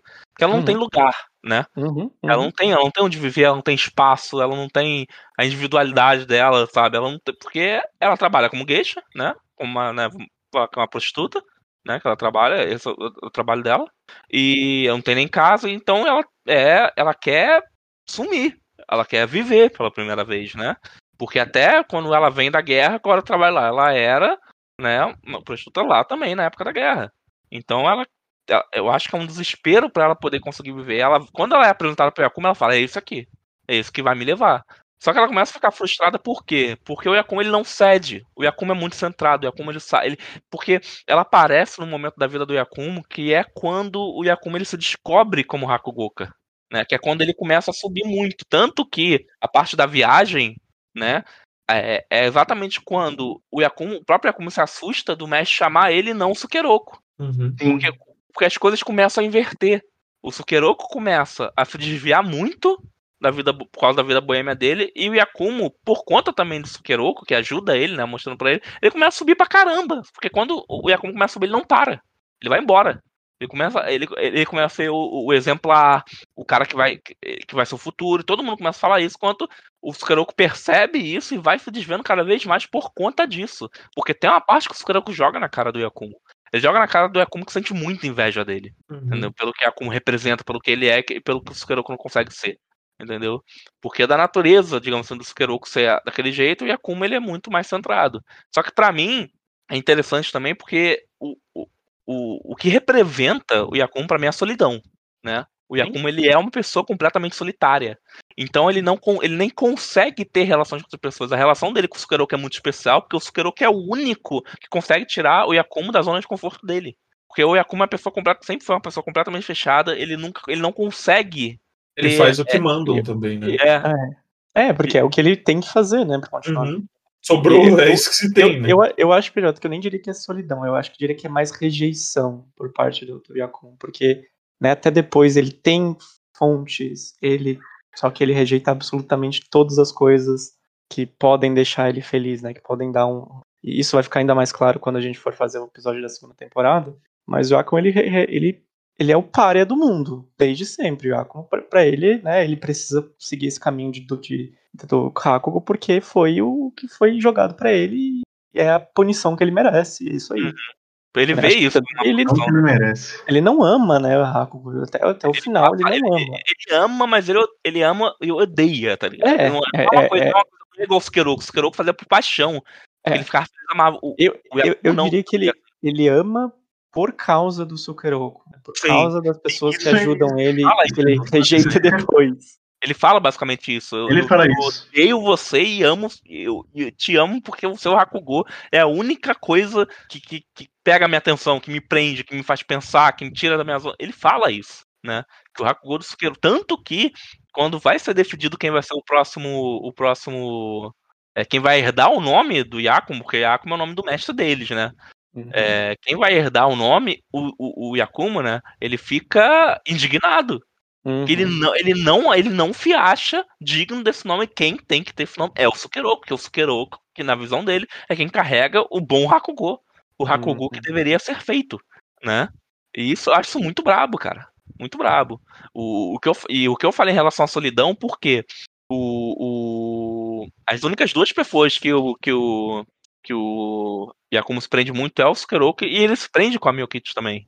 Uhum. A questão é que a Miyokichi ela tem uma abordagem diferente. Ela quer ter uma abordagem diferente com, com o Yakumo. O Yakumo não. Ele, ou ele não quer, ou ele meio que até não percebe, entendeu? Porque. Ele, mas ele realmente dá valor aos dois. Tanto que, quando o tempo passa, o mestre deles morre ele, ele ainda não tem, ele não herdou, né? Mas a, qual é a primeira coisa que ele vai fazer quando o mestre dele morre? Ele vai pro interior e vai buscar o Sukeroku. Porque quando o. o é, o, eles terminam o Yakumo com a, com a Miyukichi, a Miyukichi, ela, o que, que ela faz? Ela vai buscar o Sukeroku. Por quê? Porque ela quer o objetivo dela, ela quer viver, ela quer meter o pé. Ela não quer aquilo pra vida dela. Então ela se prende no Sukeroku, porque ela vê que é, então é o Sukeroku que vai me dar isso. Entendeu? Então ela acaba se casando com o Sukeroku e eles dois fogem pro interior, né? Pega o dinheiro lá da, da do, do cabaré lá, Deixa, pega é. as deixa lá e uhum. mete o pé. Só que eu, eu, eu acho engraçado que é tipo. Sukeroku, que assim, né, na verdade é meio que os três personagens, né? Todos eles acabam entrando em vidas e escolhas que definitivamente é que não é a primeira, não é a segunda, não é a terceira e não é nem a quarta que eles gostariam. É, talvez o Sukeroku com o Miyokichi, mas. Pra mim, não o Sukeroku questão... mais sofreu é, nisso aí. É, exatamente, porque ele larga a mão da coisa que ele mais ama, né? Possivelmente da pessoa que ele mais ama, tá com uma pessoa que ele ama, né, vamos dizer assim, em, em contrabalanceio, mas tanto que ele, né, não faz mais nada, vira um um vagabundo. Nada, um vagabundo, né? Fica só vagabundo. em casa. É, é, é, nem, bo, é nem boêmio mais, é. tá ligado? exatamente. E eu acho que, tipo, né, antes, mais cedo, o, o Lusca, ele pergunta, né, se, se existia alguma forma desses personagens serem felizes e, ao mesmo não. tempo, de que não abrir a mão, mas não, porque, cara, essa história é um Hakugo, essa história é uma tragédia anunciada, é, é, é, o, é o acidente de carro esperando acontecer, né, e você só tá ali sem poder fazer nada, só vendo qual vai ser os próximos passos, né, onde que vai dar merda, quem que vai fazer merda. E às vezes a merda acontece sem ninguém ser o culpado. Ela só ocorre por consequência. Exatamente. Né? E, e Hakugo tem muito disso, esse anime. As coisas acontecem por consequência. Tá? Tipo, de ações, de decisões que às vezes nem querem tomar ou tomam, tipo, porque não tem outro jeito, Sim. né? É, então, eu acho, para mim, essa parte que o que o passa alguns pouquinhos anos, né? E o Yakumo vai atrás do Sukeroku, pra mim essa é a melhor parte. É, é, não sei se é a melhor, melhor ou se é a segunda melhor, porque eu lembrei agora do momento que eu acho maravilhoso, que eu tava doido para falar, porque o, o Alex falou de, Shinigami e eu tava doido para falar dessa parte. Depois que o mestre do, do Yakumo e do Sukeroku morre, né, tem lá o velório e tal, e no dia seguinte o Yakumo vai fazer o, o, um Hakugo. E aí ele decide, assim, meio que de última hora, que ele vai fazer Shinigami é, só para contextualizar, né? Shinigami é o Hakugo que conta sobre o deus da morte que vai ceifar a alma de um, de um cara, né? Resumindo assim meio porcamente. Só que assim, pra, cara, eu, sou, eu, eu já tinha visto né, o anime já, mas nessa, essa, quando eu reassisti, eu fiquei tão tipo, meu Deus do céu, isso aqui é arte purinha. A cena dele olhando para todo mundo e falando: é esse é a ambientação que eu quero pra Shinigami. Eu quero a galera assim mesmo. E ele começa a falar e ele começa a perceber que tá todo mundo exatamente do jeito que ele quer que esteja. Aquilo ali é muito foda, gente. Sim, sim do jeito que ele controla, né? É, aquilo ali é muito foda, tá maluco? Essa cena é muito boa, gente. Muito legal, Essa porque, cena... tipo, tem uma tensão ali de que, tipo, ele acabou de perder o mestre dele. Será sim, que ele tá melancólico? Sim. Será que ele vai contar uma história triste? Ou ele vai tentar fazer uma coisa de comédia para tentar animar? Não, ele, ele faz o Shinigami. Foda-se. E o foda que da arte é isso. E o lindo, né, para mim, do Yakumo, a relação do Yakumo com a arte é exatamente isso. Ele, é, ele ficou tão ligado e passou a gostar tanto, porque você vê isso, ele passa a gostar mesmo. Né? Ele pode não ser apaixonado, mas ele se entrega, e ele se entrega porque ele gosta, né? É... Então, quando ele se entrega ali, ele usa do momento que deveria ser, né, um, um, um momento lá da, da de, luto. De, de luto e transforma aquilo em arte. Sim. Tá Aquilo ali é muito foda, cara. Tá doido, mano. Tá doido. Essa cena, para mim, talvez seja a melhor da primeira temporada. Talvez. você, você estaria muito bem sendo fã de teatro, sabia? Pô. É um hobby esperando você. É, será? Tá aí. Tá eu acho que cara. sim, eu acho que sim. Porque acho que muito de montagem vai muito disso também, sabe? De adaptação e o que, está acontecendo uhum. ao redor das coisas que são, são feitas, mas enfim. E que, né, Hakugo, a gente já falou, é teatro e é basicamente sobre isso. É você entender quem é a sua, sua plateia, quem é você como, como performista, né, como ator, e você adaptar para o que você quer tirar daquilo, né, que você pode tirar. E Nossa, já como depois ele acaba se tornando um, talvez o meu Hakugoga favorito nessa, nesse anime, exatamente porque ele tá sempre, talvez o personagem que tá sempre mais lidando com as próprias questões, ao mesmo tempo que tá contando uma história, né, e quase nunca com alguma solução na ponta da língua, ou ele acha que ele tem uma solução, mas ele não tem. Sim. É, E aí, né, eu acabei meio que cortando pra, pra essa parte que eu queria muito falar. É, Tem a parte final, né, do, do, do- o último ato, digamos assim, né, do que seria, que é o, o Yakumo indo buscar o Sukeroku, né, porque você percebe que ele não quer herdar o nome e ele quer encontrar o, entre muitas aspas, amigo dele, né, muito amigo dele. É, pra Mais que até- amigos. mais que amigo, friends, até pra tomar uma decisão, né? É pra pra ele se, você percebe que é pra ele se esclarecer, né? Nisso. Eu acho importante você ter voltado no Shinigami, porque esse episódio do Shinigami, ele traz à tona a vontade do Yakumo, que era uma coisa que ele queria sempre, desde quando ele começou a tentar se entender. E quando ele tem, entende o Hakugou dele, o que ele quer de Hakugou, que ele queria solidão. E aí, justamente, quando ele recita o Shinigami, né, é a coisa da última vela. Tá ali, derretendo, né, a parafina. É a última chama que tá acesa. Ele finalmente conseguiu a solidão que ele queria pro Hakugou. Mas aí, será que era só isso? Aí, continua, entra na parte dele buscar o Sukeroku. Exatamente. É, e aí acontece outra cena que tá, que tá listada aí pra mim, muito, que que é logo é depois de tudo acontecer, né? Porque ele vai pro bar, pro bar não, pro pra restaurantezinho, né, pra pensãozinha lá, aí tem a parte que eu falei do cara do velho que, que fala que que ninguém mais assiste Hakugou, ele encontra uma criancinha lá é, recitando Hakugou, uma criança maravilhosa, né? Que aí tu meio que já sabe que é a Konatsu, né? Tipo, Uhum. pelo, pelo cabelo e tal. E aí tem a cena dele com o Konatsu. Cara, eu amo a relação do Yakumo com Konatsu criança, tá ligado? Sim, é muito bom. É muito boa. Tipo, ele falando, não, é, é, tu não vai falar, não, beleza, paga aí o almoço. e vai, para, faz a criança chorar, tá ligado? Cara, muito desgraçado ele, tá maluco, Não, e, e é engraçado que, tipo, ela tava puta, chorando, esperneando. O, o cara do restaurante vira e fala: Ah, tu é o Yakumo, né? O maluco. Yakumo não, tu é o Kikuhiko, né? O cara lá da cidade, né? O fodão. Ela vira e fala: Peraí, você é mestre de Hakugou? Ela fica com o olhinho brilhando. Muda. É Aí ele, é ele até comenta, agora mudou, né? Tua abordagem, né? Comigo mudou. Muito bom, cara. É e outra coisa que eu amo é toda vez que ele chama ela de criança insolente. Eu não aguento, cara. Não aguento. Quando ele chama ela de criança insolente, ele chama já umas 4, 5 vezes, cara. Criança É bom insolente, eu não aguento. Bom demais. Bom É, mas a cena que eu, que eu tava querendo dizer, né, que é quando ele vai lá, ele vai na, na, na casa do Sukeroku, que é uma casa, né, tu percebe que é uma casa muito caída, abandonada, e ele, esse desgraçado, bota a criança pra fazer tudo, que ele não faz nada, fica deitado lá, bebe, faz bagunça, que é quando, porque o, o Yakumo ele chega lá, decide ajudar, enfim, ele vai falar, não, vou, te, vou pagar tuas dívidas, depois tu vai me pagar de volta, a gente vai fazer você voltar aí, vai fazer Hakugo, e a gente vai levar vocês pra Tóquio, né. E aí tem a cena que a Konatsu pede pro Yakumo é, é, recitar Nozarashi, né? nome. Nozarashi, que é um que é o Hakugo preferido dela, né? Que é a especialidade do Sukeroku. E ele fala, ah, não lembro muito bem. Ela, não, faz, falei, ah, tá bom, vou fazer.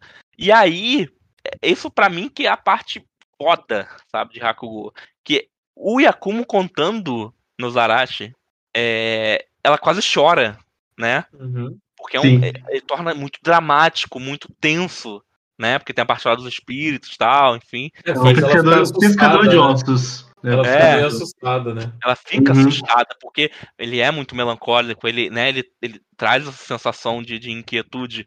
E aí, quando ele chega na parte da, da- que ele não se lembra, o Sukeroku entra e começa a, a, a, a cantar, fazer a parte cantada e ela começa a rir. E, cara, fica estampado. Se você não percebia a diferença da Hakuo dos dois, ali ele joga na tua cara, tá ligado?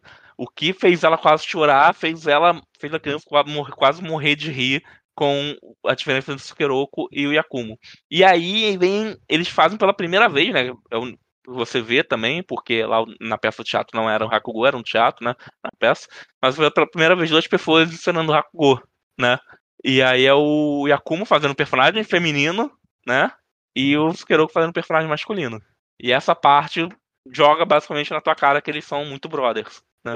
É, que eles se. É a junção é, é do, do, tradicional com o progresso, né? Com, com o que o Hakugo pode ser. E jogando. E como esses dois funcionam muito bem, né? Como esses dois, como um precisa do outro, assim. Essa parte aí é aquele sticker da Peach com a Daisy. Amizade. Amizade, é. I'm happy for them. Good for them. Good for Yeah, them.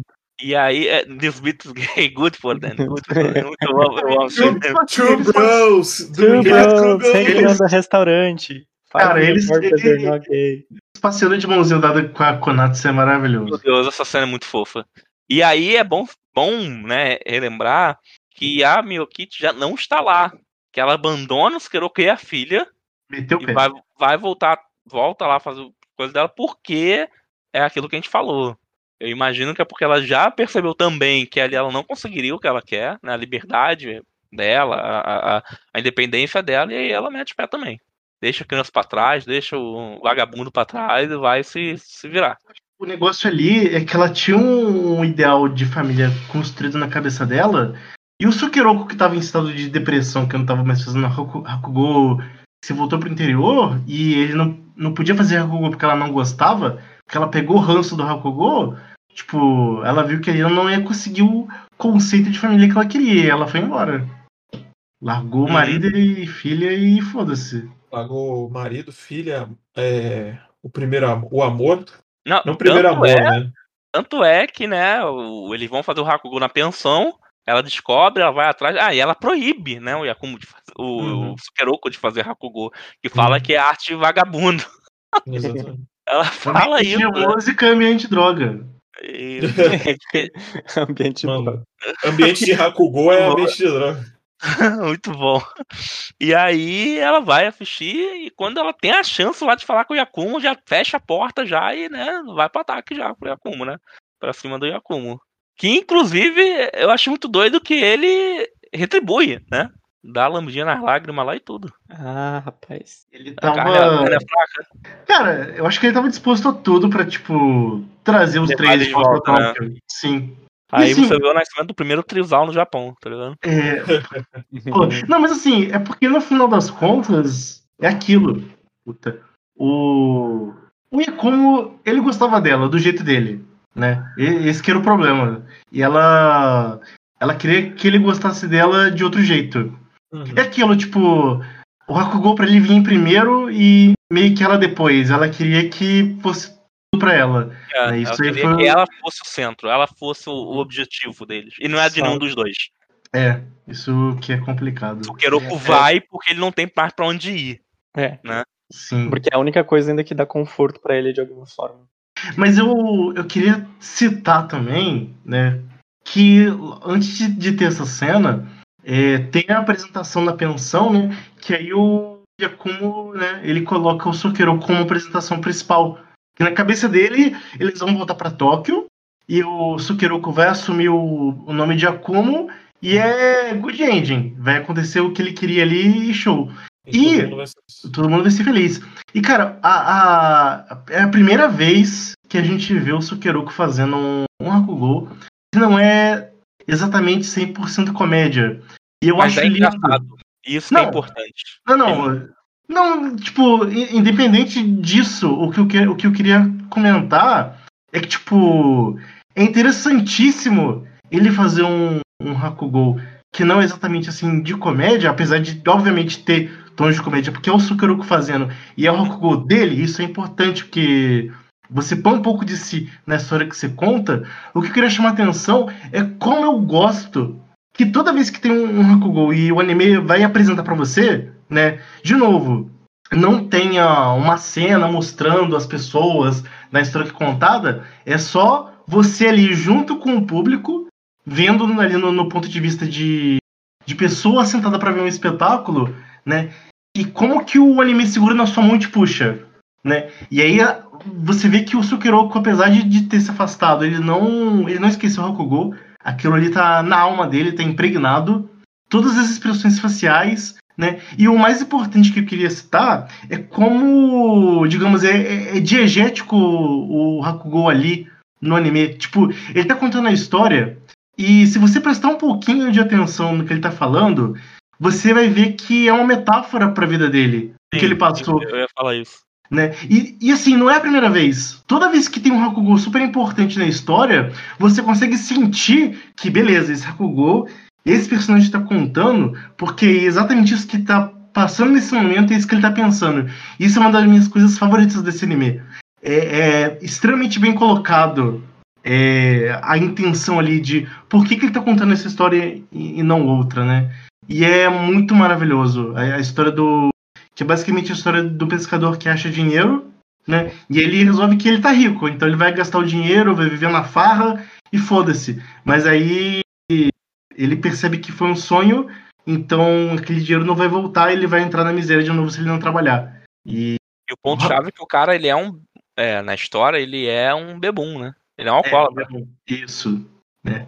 É, é incrível. É... Ele conta essa história e você, tipo. Não tem como você não se emocionar. Ah, eita, não... fica aí. É, é, foda, né, cara? Caralho. E, e aí, tipo, depois disso tem aquela cena maravilhosa que é ele e o. Antes do, do, do Yakumo encontrar com a Miyukichi, né?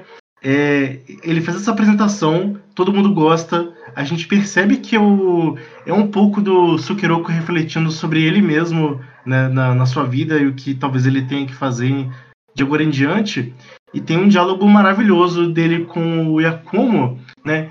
E é você percebendo como os dois personagens evoluíram, né? Eles até falam brincando que a primeira vez que eles concordam, que o Yakumo admite que, tipo, apesar de tudo, ele percebeu que ele não conseguiria ficar sozinho, ele não conseguiria ficar sem o Sukiroko, né? Uhum. Tudo para ter depois essa cartada final. Ele e percebe é que que te volta e aí. Diga. Uhum. É engraçado que o. Que ele fala assim, que o, o Yakuma ele tá fumando na sacada, né? O Sukiroko tá deitado com a Konatsu no, no, no peito. E aí ele fala, é, tipo, Hakugo é cruel e tem dessas, né? Tipo, é, é, é, Hakugou faz isso com a gente, né? Toma essas atitudes com a gente. É muito brabo, cara. E também é bom é, é, é, é destacar que o, porque o Yakumo ele faz o, a apresentação dele antes do Sukeroku, né? Como tu falou, o Sukeroku é o seu principal, teve o Yakumo. A história do Yakumo botou até a velhinha pra chorar na plateia né? Uhum. uhum. É aquela questão de novo da melancolia. Enquanto o Sukeroku, por mais que a história do Sukeroku tenha sido uma coisa, né, uma, uma metáfora da vida dele atualmente sobre como ele que, que ele conseguiu fazer, decidir, ele ainda ele arrancou riso o tempo todo. Só teve mais momentos, Teve momentos de, de chorinho também, que eu, que eu acho que é importante que sim, tenha essa... Sim, sim, mas é mais para mostrar de novo como sempre tá estampado essa dualidade, né? É, os dois personagens, né? São as duas naturezas. Exatamente, deles. as duas naturezas que são bem diferentes. Que é, e também eu acho que é um grande foreshadow do, do Jaco para o resto da vida dele, né? Tipo, Sim. A existência só de melancolia mesmo. E que começa no famigerado já ali no título da porra da série, que é, é. o grande, né? O grande ápice, o clímax. Aham. Uhum que é a morte dos nossos dois queridos. Pois é. E que pois cena, é. puta que, que cena, eu, cara. cara. Eu não esperava que fosse aquilo. A cena. Eu não imaginava que depois de um momento tão bonito, assim, de um reencontro, e ainda assim de um drama pesado, foi tanta. Foi tanta emoção no episódio só que me pegou demais, assim, me quebrou muito. É, o amigo que tenta se matar com o Yakumo, né? Vai dar um beijaço lá e fala, não, agora a gente vai morrer. Com o quê? Basicamente. E a sem entender nada, coitado. Pera lá. É, era calma, calmou, calmou, e ela tentando empurrar ele contra a sacada, e aí o Queroca é tudo muito rápido e devagar ao mesmo tempo, né, velho? Uhum. O vai, vai criando, assim, um clima tenso entre os brothers, né? É, é, bem, bem rápido, assim, bem, bem é, gradual. Quando o Sukeroku ele abre e fala, não, cara, tipo, eu, vou, eu largo o Hakugo, eu vou trabalho e vamos voltar junto todo mundo, eu quero vocês, né? É, uhum. É, eu quero ver com vocês. E aí, quando a Milk vai se arrepender, o troço cai, né? O troço quebra. Quebra, é. Só que aí o Sukeroku ele é mais rápido, ele se joga junto com a, com a Milk. E o Yakumo tenta segurar, né? Coitado do Yakumo, vai segurando dois corpos lá. E aí o Sukeroku ele fala, não, mano, larga, né? Larga que não vai dar. Eu, eu, eu não vou deixar. Ela até fala, né? Eu acho essa cena muito forte. Ele fala, eu não vou deixar ela ir pro inferno sozinha né? Uhum. Eu vou acompanhar ela. E, Filha da e, puta. E aqui, aqui entram coisas bem interessantes, né? Porque quando a Milk a última vez que ela vê Yakumo antes do Yakumo ir atrás. É, isso é pesado. como ele fala, a próxima vez que a gente vai se ver vai ser no inferno. Né? É. E é, é exatamente isso, né? Ela vai embora puta com, com o Yakumo. Com certeza, e no direito dela. E Ah, tem outra coisa. o- Ela, ela também comenta que, tipo, você nem sabe meu nome de verdade. E sim. quando o Sukiroko vai segurar ela pra não cair, ele, ele, ele fala o nome dela de real. Fala. É a é a única vez que o nome real dela é, é Sim, é citado. Ah, Lusca, você que já eh, não tinha visto ah, a série, você sabe que. Porque assim, né? O que a, a Milk ela propõe é o, o, o suicídio de- dos amantes, né? Que é as duas pessoas que se amam se matarem. E você sabe que o nome em japonês desse é Shinju e tá literalmente no nome do título do, do anime. Tipo, ele te dá o, o spoiler na cara. Eu não sabia a mínima ideia. É, qual o nome do, qual é a tradução do anime? Como se dá? Eu só sei Não, te- não, não existe. Não existe. O mais próximo seria. Aqui Seria algo de- como. Descending É, Stories, Showa Showa. Genroku era Lover Suicide True Rakugo. Caraca. Isso, e é tipo realmente uma tradução, tipo, não é a oficial, né? É É a é? tradução literal do negócio. Como é que é o Então negócio? o Shinju tá sempre ali, né? É o desfecho final. Você, se você sabe que você tá vendo, você sabe que vai ser assim. E o que eu acho ótimo, porque pro, pro, pro telespectador ocidental que não sabe japonês e vê e sabe, tá, beleza, é um nome em japonês que significa alguma coisa. Tem Hakugo aqui, ok. E aí depois você volta e fala, caralho, você tava dizendo desde o início que esse era o final que ia acontecer. Filha da puta. Muito brabo, né, velho? Eu queria. Porque assim, é. Porque a gente não sabe japonês nesse nível, né? Imagino, tipo, como foi a recepção pra, pra quem é japonês, quem fala É, japonês. eu, eu né? acho Uma que, galera é que já espera uma. uma- É, eu, mas eu acho, eu acho que é meio que tipo. Porque, né, eu acho que a própria série começar com o fato de que existe esse clima tenso entre os brothers e que, né, não tem nenhum dos dois personagens que são alguns dos principais durante essa primeira parte. Tipo, você vai esperando, tá, mas qual que é a cagada que vai acontecer, né? Qual que é a merda que vai rolar? E é só, tipo, o importante é como que isso acontece, né? Se é, tipo, algo... Né? Porque, no final de contas, é um acidente, né? É um, Sim. um grande acaso do destino após. Né, que é aquilo que, eu- que eu tava falando, tipo, cara, não tinha outro jeito disso acabar. Tipo, quando eles galera É. falam, não, tudo bem, vai ficar tudo bem. Não, não, não, não. Ah, Vocês tá já estão muito aqui, certo. vocês já são as peças desse tabuleiro. Vai, vai dar ruim. Explica de novo pra mim. O Shinju, que é esse suicídio dos. É duplo namorados? suicídio. É duplo suicídio, né? Ah, o suicídio de amantes. como é, que, como é que é a tradução que você falou? Rokurokugo seria o quê? Seria Shoen Genroku Era, né? Que são as duas eras que passam Ah, a série. Lover Suicide pro Rakugo. Então é tipo, Uh, contado através do Rakugo, o suicídio dos amantes. interessante. Muito brai, velho. Eu arrepio demais. Eu arrepio demais com essa. Não tem como, não, mano. Tá maluco? Tá doido, E velho. aí, né, talvez já dando spoilers pra fazer o segundo episódio, a segunda temporada tem, que são basicamente as histórias descendentes, né? As histórias É né? descendendo, né? Caindo, né? É o Tsukiroku Futotabi Ren. É, basicamente, é o Yakumo Shippuden. É, porque a surpresa não para aí, né? No último episódio.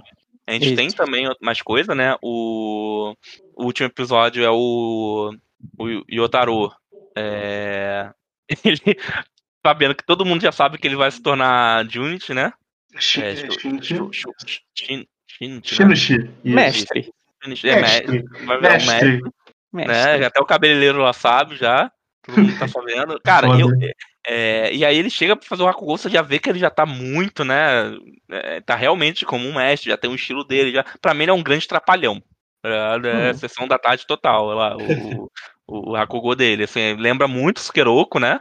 É, e aí tem a cena que eu acho muito boa, que é quando o Yakuma ele vai na. no. Ai meu Deus, esqueci o nome, na lápide lá, né? Na, na- É, na lápide. Uhum. do Sim, mestre dele, né? E aí vai fazer as, refer- as referências lá dele. Uhum. E aí o, ele olha pra trás e o Sukeroku tá ali, né? E ele fala, você vai me perseguir até quando, né? É, é, é, o que, que você quer de mim? O que você vai fazer comigo? Por que você tá fazendo isso comigo? Né? Porque ele vira um grande fantasma na vida do Yakumo, né? Fala o que você Uhum. quer, porra. E dá um socão assim. E o que é mais foda, ele não fala, né? É só aparece ali pra ele sempre com aquela mesma cara. Cara, eu, inclusive, me, Assim, eu não sei nem se. Acho que quebrar não é a palavra, mas assim, me, me toca. Ele fala: olha o que aconteceu com a nossa pequena Konatsu, né? Porque a Konatsu tá grávida e, teoricamente, ninguém sabe quem é o pai. Isso que eu ia falar, que era a segunda, né? Grande deixa aí pra segunda temporada. É, que é a Konatsu chega pro Yotaro e fala, eu tô grávida. Aí você já pensa que é do Yotaro, né? Exatamente, eu fiquei. É, aí eu ele só- fala eu- que é o pai. Né? É, se bem que ele também continua chamando ela de, de irmãzona, né? Então eu É, meio que é. A pensei Nessa, que não né? poderia ser. E aí ele tem a brilhante ideia e fala, não, deixa seu pai, eu quero ser padrasto. Ele Lindo. vai e manda essa. O maior de todos. Simplesmente O maior de todos. o maior Exatamente. E ela não responde ele ele, É. né? É uma ótima. É uma coisa muito fofa, né? Muito carinhosa até, né? De certa forma, e é muito foda.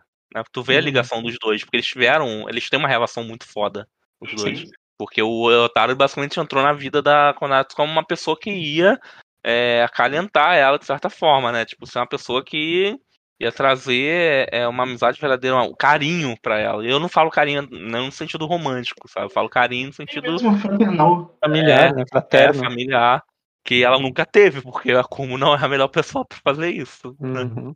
E é só, acho uma coisa que eu vou deixar aqui no ar pra quem tá ouvindo e só viu a primeira temporada e também pro Lusca que não assistiu as duas, que eu acho que é bem importante lembrar as últimas palavras do. do. Oh meu Deus do céu. Eu não vi ainda. Do Yotaro? Ou O Sukeroku Sukeroku? pro, pro Yakumo antes de morrer, que ele fala, estou contando com você. É. É, Que é a que- toda a questão da, da, da promessa. Eu, eu quero, Preocupado. peço encarecidamente que todo mundo lembre disso, porque quando a gente for gravar o Muito próximo forte. episódio, é um É, ponto enorme. E Exato, vai fazer é a sentido. chave, é a chave da segunda temporada, uma das chaves da E- segunda temporada é essa frase dele.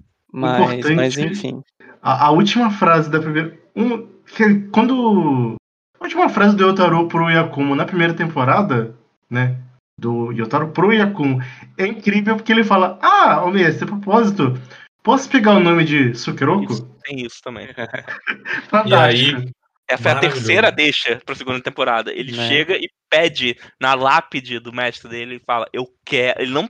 Tipo, fala, eu quero herdar o nome de Sukeroku. E aí o Yakumo foda. faz aquela cara, tipo, puta que pariu, vai. Por que você está me perseguindo, tá ligado? Muito bom. Deixa morrer, caralho. Deixa em paz, pelo amor É. de Deus. É muito Alex, bom, você- cara. Você já tinha visto a segunda temporada? Não vi, eu vi até que episódio Ah, 3. então, então deixo pra vocês dois. Meu Deus, É você não assistiu. Ei, É Laia. bem importante prestarem atenção. Ei, Laia. A segunda temporada é muito Porque brava. né? a, a segunda Assim- temporada é basicamente sobre. Como eu vou dizer? Não, não precisa não. Não, não, não, não, não deixa coisinha porque eu sou filho É. da puta. Eu, quero- eu Tá. quero as coisas muito rápido. Tudo eu bem, as coisas tudo muito bem. rápido. Deixa, deixa o Tudo bem. É muito brava a segunda temporada, cara. Só voltando É, é, eu até, até queria, até queria é que eu- depois, quando a gente terminar, ver o que, que vocês acham que vai ser sobre, então, né? Porque, né, pra mim, assim, a, a primeira temporada vira tanto a história do Yaku, você saber o que aconteceu, que eu lembro quando eu terminei a primeira, eu fiquei, cara, tá, o que, que eles vão contar em 12 episódios, 13 da segunda temporada, sabe? Tipo, beleza, tem Tem Yataro ali né? Tipo, já É. falou da vida toda, Tá, já. né, tipo, tá, o Yataro, tipo, ele não tem, não tem problemas, é um moleque aqui, mas eu quero saber, tá, e como, beleza, fudeu tudo, e agora, e agora? Então, o que também é in- incrível, né, porque no final das contas é uma história dentro de uma história contada na forma de histórias sendo contadas, né, sempre uma caixinha dentro de outra caixinha, dentro de outra caixinha. É um caleidoscópio narrativo. É um caleidoscópio narrativo, é uma matriótica narrativa. Patriótica narrativa. Muito bom. E aí, né, até queria trazer que, a gen- que essa frase do Yo- do Yotaro pro, pro, pro Yakumo, que ele quer herdar o nome de Sukeroku, você, ele basicamente, né, te dá é, o motivo do Yotaro existir, né?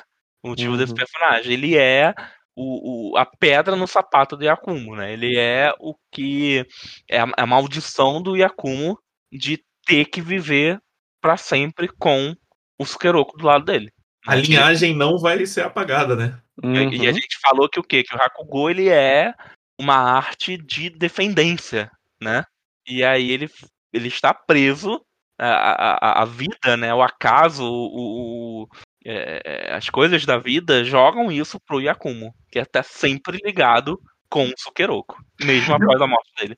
Vou voltar rapidinho, assim, um, um turnback de pêndulo muito rápido aqui pra quem tá ouvindo a gente. Tipo, quando vocês forem, se já não tiverem visto, né? Em dado momento da história, é, a gente vai ficar sabendo que, na verdade, o rolê dos Sukiroku com Yakumo, ele é mais... Ele, é- ele aparece mais vezes essa conexão do que o esperado.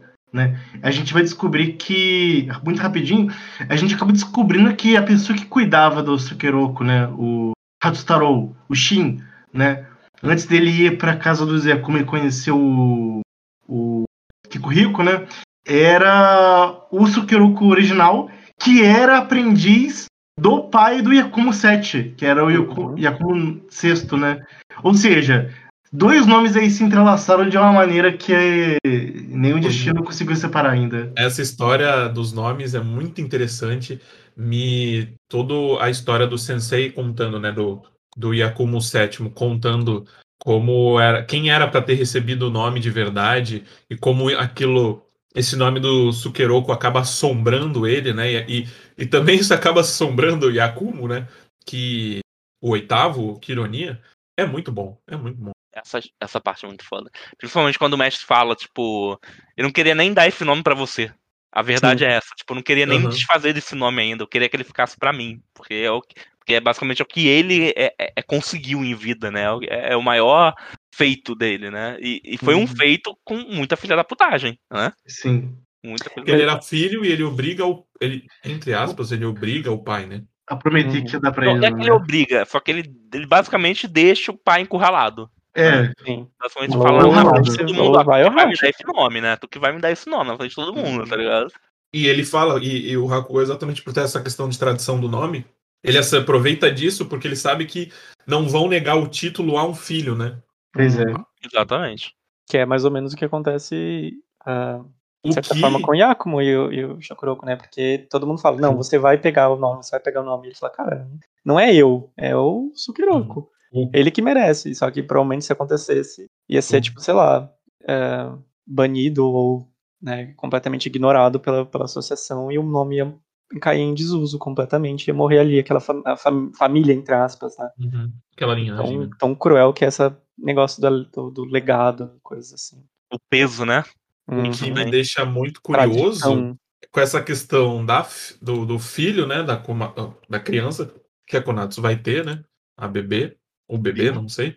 Pois é. E tem. Me deixa muito curioso exatamente por causa dessa questão do nome do Sukeroku, né? Ela fala é, isso, é, né? Ela, ela quer ser mãe. Pra, pra, lin, pra, pra, linhagem poder continuar, né? Tipo, ela não quer. Porque ela sabe que. Morrer. Que por ela ser mulher, ela não pode, né? É, vamos dizer que ela. Não sei como vai ser a coisa na segunda temporada, mas até aquele tempo vai levar em conta que essa, essa parte aqui mais pra frente já se passa nos anos 70 ali, né? Uhum no Japão, mas ainda assim as mulheres não podem fazer Hakugo. É... Então ela sabe que ela é a última da linhagem. O Hakugo já é uma arte que já, já tem menos pessoas, já, já, já é uma arte quase em extinção. E ela ser uma mulher não permite que o nome continue. A única maneira que ela consegue fazer isso é com o filho. Com o filho. E, Inclusive. Porra, ah, vem aí, né? Tipo, se, se, a criança for uma menina também, sabe? Eu não sei, eu não sei. Não, me segurem a emoção, eu não sei. Não, não nada. O... Mas, inclusive, você pode ver que isso também pode ser proporcional com um castigo pro Yakumo, né? Isso é, de certa forma, também. Um castigo. É, ele, ele nunca vai, vai soltar desse nome. Nunca. Nem, nem, nem que ele queira. Hum, sim, demais. Muito brabo, né, gente? Muito brabo. Forte, Melhor anime forte, já feito. Né? Melhor anime já feito, não tem como não. Muito, muito bom. Muito... Ai, cara, é... eu tô arrepiado. eu, tô arrepi... eu fico arrepiado, cara, porque eu fico muito feliz de falar desse anime. Esse pra mim é um episódio muito especial. Eu queria é, falar, eu queria muito que, que sabe, máximo de pessoas possíveis se eu gostasse. Eu tenho certeza que muita gente ia gostar. Eu fico triste porque tem aquela questão da barreira por ser anime, né, animação, então muita gente que gostaria, eu tenho certeza que ia gostar de assistir no Afiche porque é animado, tem galera que, né, é, não consegue ligar anime com uma coisa mais, é, é, com um drama, né, com uma coisa diferente do que a gente tá, tá vendo, e também tem a falta do conhecimento aí, de, de não saber nem, nem que o anime existe, triste. É aquilo Exatamente. que eu falei, espero que a Kani Banashi venha aí pra, pra trazer mais gente pra esse anime, por engolir, né, mais gente. Então é isso, vamos lá, vamos para nossas considerações finais. Eu nem vou falar mais do que eu considero, porque, né, eu já tô falando aí, eu quero ouvir principalmente do Lusca. Fala, Lusca. Eu fui tomado por esse anime na. Fui. Talvez era o tipo de anime que eu tava precisando, assim. Ele meio que me acalmou, me fez emocionar. E não era o que eu esperava. O primeiro episódio realmente me pega ali. A gente acha que vai acompanhar uma história e na verdade a gente tá vendo outra. A Era de Ouro do Hakugo, que eu brinquei, né? É, que dá um negocinho. O Berserk ele começa a história num ponto, mas volta pro passado, que é muito importante. Eu me senti. Uma coisa que o, que o PJ comentou, eu acho, que é muito interessante é que a narração, conforme vai passando alguns episódios, a narração do Yakumo nesse, nesses flashbacks vai diminuindo. Então parece que você vai tomando cada vez mais lugar dentro dessa história. Eu tive momentos que eu parecia que eu estava vendo pessoas reais ali, porque uhum. os personagens têm tanta são tão. São pessoas reais, velho. Tá são, pessoas, eles são tão fora dessa caixinha de estereótipos do anime que a gente vê todo dia em shonen e tal. Não que eles não sejam também, né? Lembrando, a gente tá vendo um anime aqui. O anime tem seus vícios, tem seus trejeitos e tal, que faz parte da obra. Mas tem momentos que.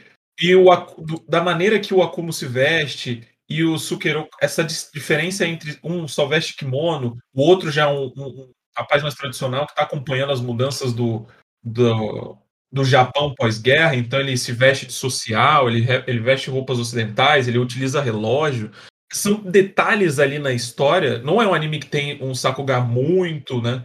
É, uau, não, não é de brilhar os olhos, mas tem momentos que a direção acerta na maneira que a história tem que pegar. Porque por ser uma, o Hakugo ser uma arte que é tão né, vocal, é, o anime não poderia tirar sua atenção, porque você tem que prestar atenção de fato em quem está contando a história e como aquela história está sendo contada por aquela pessoa. Então, assim, eu fiquei é, encantado, de verdade. É um anime que eu não esperava gostar, não do jeito que eu gostei, não que eu fosse achar ruim, tá? Porque eu acredito nas indicações dos meus colegas aqui, dos meus amigos de podcast. Hum. E, pô, muito bom. Vejam, assim, é um anime que eu acho que infelizmente também não é um anime para todo mundo, né? Vendo como a mídia é e o que faz sucesso, a gente sabe muito bem o que tá fazendo sucesso nessa temporada. Basicamente, todos os animes que tem tiro, porrada e bomba, explosão e motosserra. Mas eu acho que são essas coisas que entram nesses períodos assim para acalmar um pouco e te fazer refletir e sentir uma história com personagem de verdade assim. Ou seja, super indico. Ótimo, maravilhoso. Alex. Pensando aqui como que um personagem que era a própria encarnação da alegria é, boemia, contando a sua última história, que fez sua maior fã, que era sua filha, chorar e, e conseguiu emocionar pessoas, né? Assim, lembrando da reta final do Hakugo, que o Sukeroku, ele, ele se refugia, né? Ele não acredita que as pessoas sentem falta dele, mas as pessoas sentem, né? Eu acho que, além de, da importância dentro da própria história, né? É pensar um pouco que a gente estabelece relações com outras pessoas, né? É, no final das contas, ninguém vive para viver sozinho, né? E as pessoas vão sentir falta de você, mesmo que às vezes você não acredite. Shougiroku Hakushinju é uma, é uma grande novela, uma novela muito boa. Eu recomendo para todo mundo. Eu também acho que provavelmente é o melhor anime que eu já vi. Eu lembro quando eu consegui ver e eu vi da primeira vez. É, é, muitas, muitas coisas, muitos sentimentos. A gente tentou aqui ser um pouco mais direto para falar da primeira temporada, mas uma coisa muito legal é que, tipo, cada episódio de Hakugo, quando acaba, é era igual a Avenida Brasil. É. Parece que congelava a tela e começava a dançar com duro. Porque, cara, a, a, o, o, ritmo, o jeito que o autor vai te levando na história é absolutamente fantástico. Eu gosto de tudo que é feito e de como é feito. A trilha sonora, é, saber te carregar quando a tela tá mais colorida, quando tá menos. O jeito que ele faz você se importar com os personagens. Mais do que isso, fazer você ver os personagens como pessoas, né? Tipo, não tem vilões, é, assim, é, é a vida. As pessoas lidam com situações de jeitos diferentes. Infelizmente, às vezes a gente não consegue se comunicar, né? Então, catástrofes acontecem. Mas é uma ótima história. Você vai rir, vai chorar, vai se emocionar. E mais do que isso, vai ver um, um ótimo anime. É isso. Leiam, vejam Hakugo. Muito bom. Inclusive, me lembrou que vocês falaram de emocionar, eu, eu chorei na parte que o, o mestre, o Yakumo mestre, os Kuroko voltam vivo da guerra. Tá? Só, pra, só pra lembrar. Porra, Lembrando desse momento, eu, eu chorei porque a mãe a senhora tava acabada e quando ela vê. Porque isso mexeu muito com minha vida pessoal, coisas que aconteceram. Sim. Então essa parte aí eu, eu chorei real. Essa parte foi muito linda. É, Fleck. Bom, é, acho que não, não sai muito do que já foi falado. Eu acho que é um dos, dos animes mais bem feitos já da história da, da, da animação. Em no geral, acho que é uma das histórias mais interessantes, bem contadas e que realmente, né, não sei se as pessoas que assistem anime desde muito cedo têm essa fase de você ser adolescente, você fala, não, anime é coisa de adulto, eu vou mostrar pra eles. E Hakugo Shinju é, esse realmente é realmente um anime para adultos e para pessoas, tipo, não necessariamente para pessoas sérias ou pessoas maduras, mas é uma história muito madura, né? É uma história que não tem não tem muito bafafá ali, né? É, é, é fria, é crua, cruel às vezes E e, sabe o que faz. Exatamente. E eu acho uma obra de arte, assim. É um dos definitivamente um dos meus animes favoritos. É, a história como um todo é maravilhosa, mas simplesmente 13 grandes episódios aí que, que você definitivamente não vai esquecer. Eu acho que isso é o, é o mais importante. Talvez nem goste tanto, mas vai te marcar de alguma forma. Brabo. Brabo. Muito bom, né, gente? Muito bom. Ai, meu Deus do céu, é isso. Então esse foi nosso episódio, né? De Showa Genroku Hakugo Shinju. Espero muito de coração que vocês tenham gostado de- desse episódio. Muito importante pra mim. É, E com certeza iremos falar sobre a segunda temporada. Vem aí. Aguardem.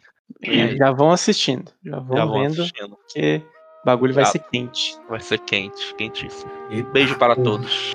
E até a próxima, galera. Ah! Beijo na boca. Uau.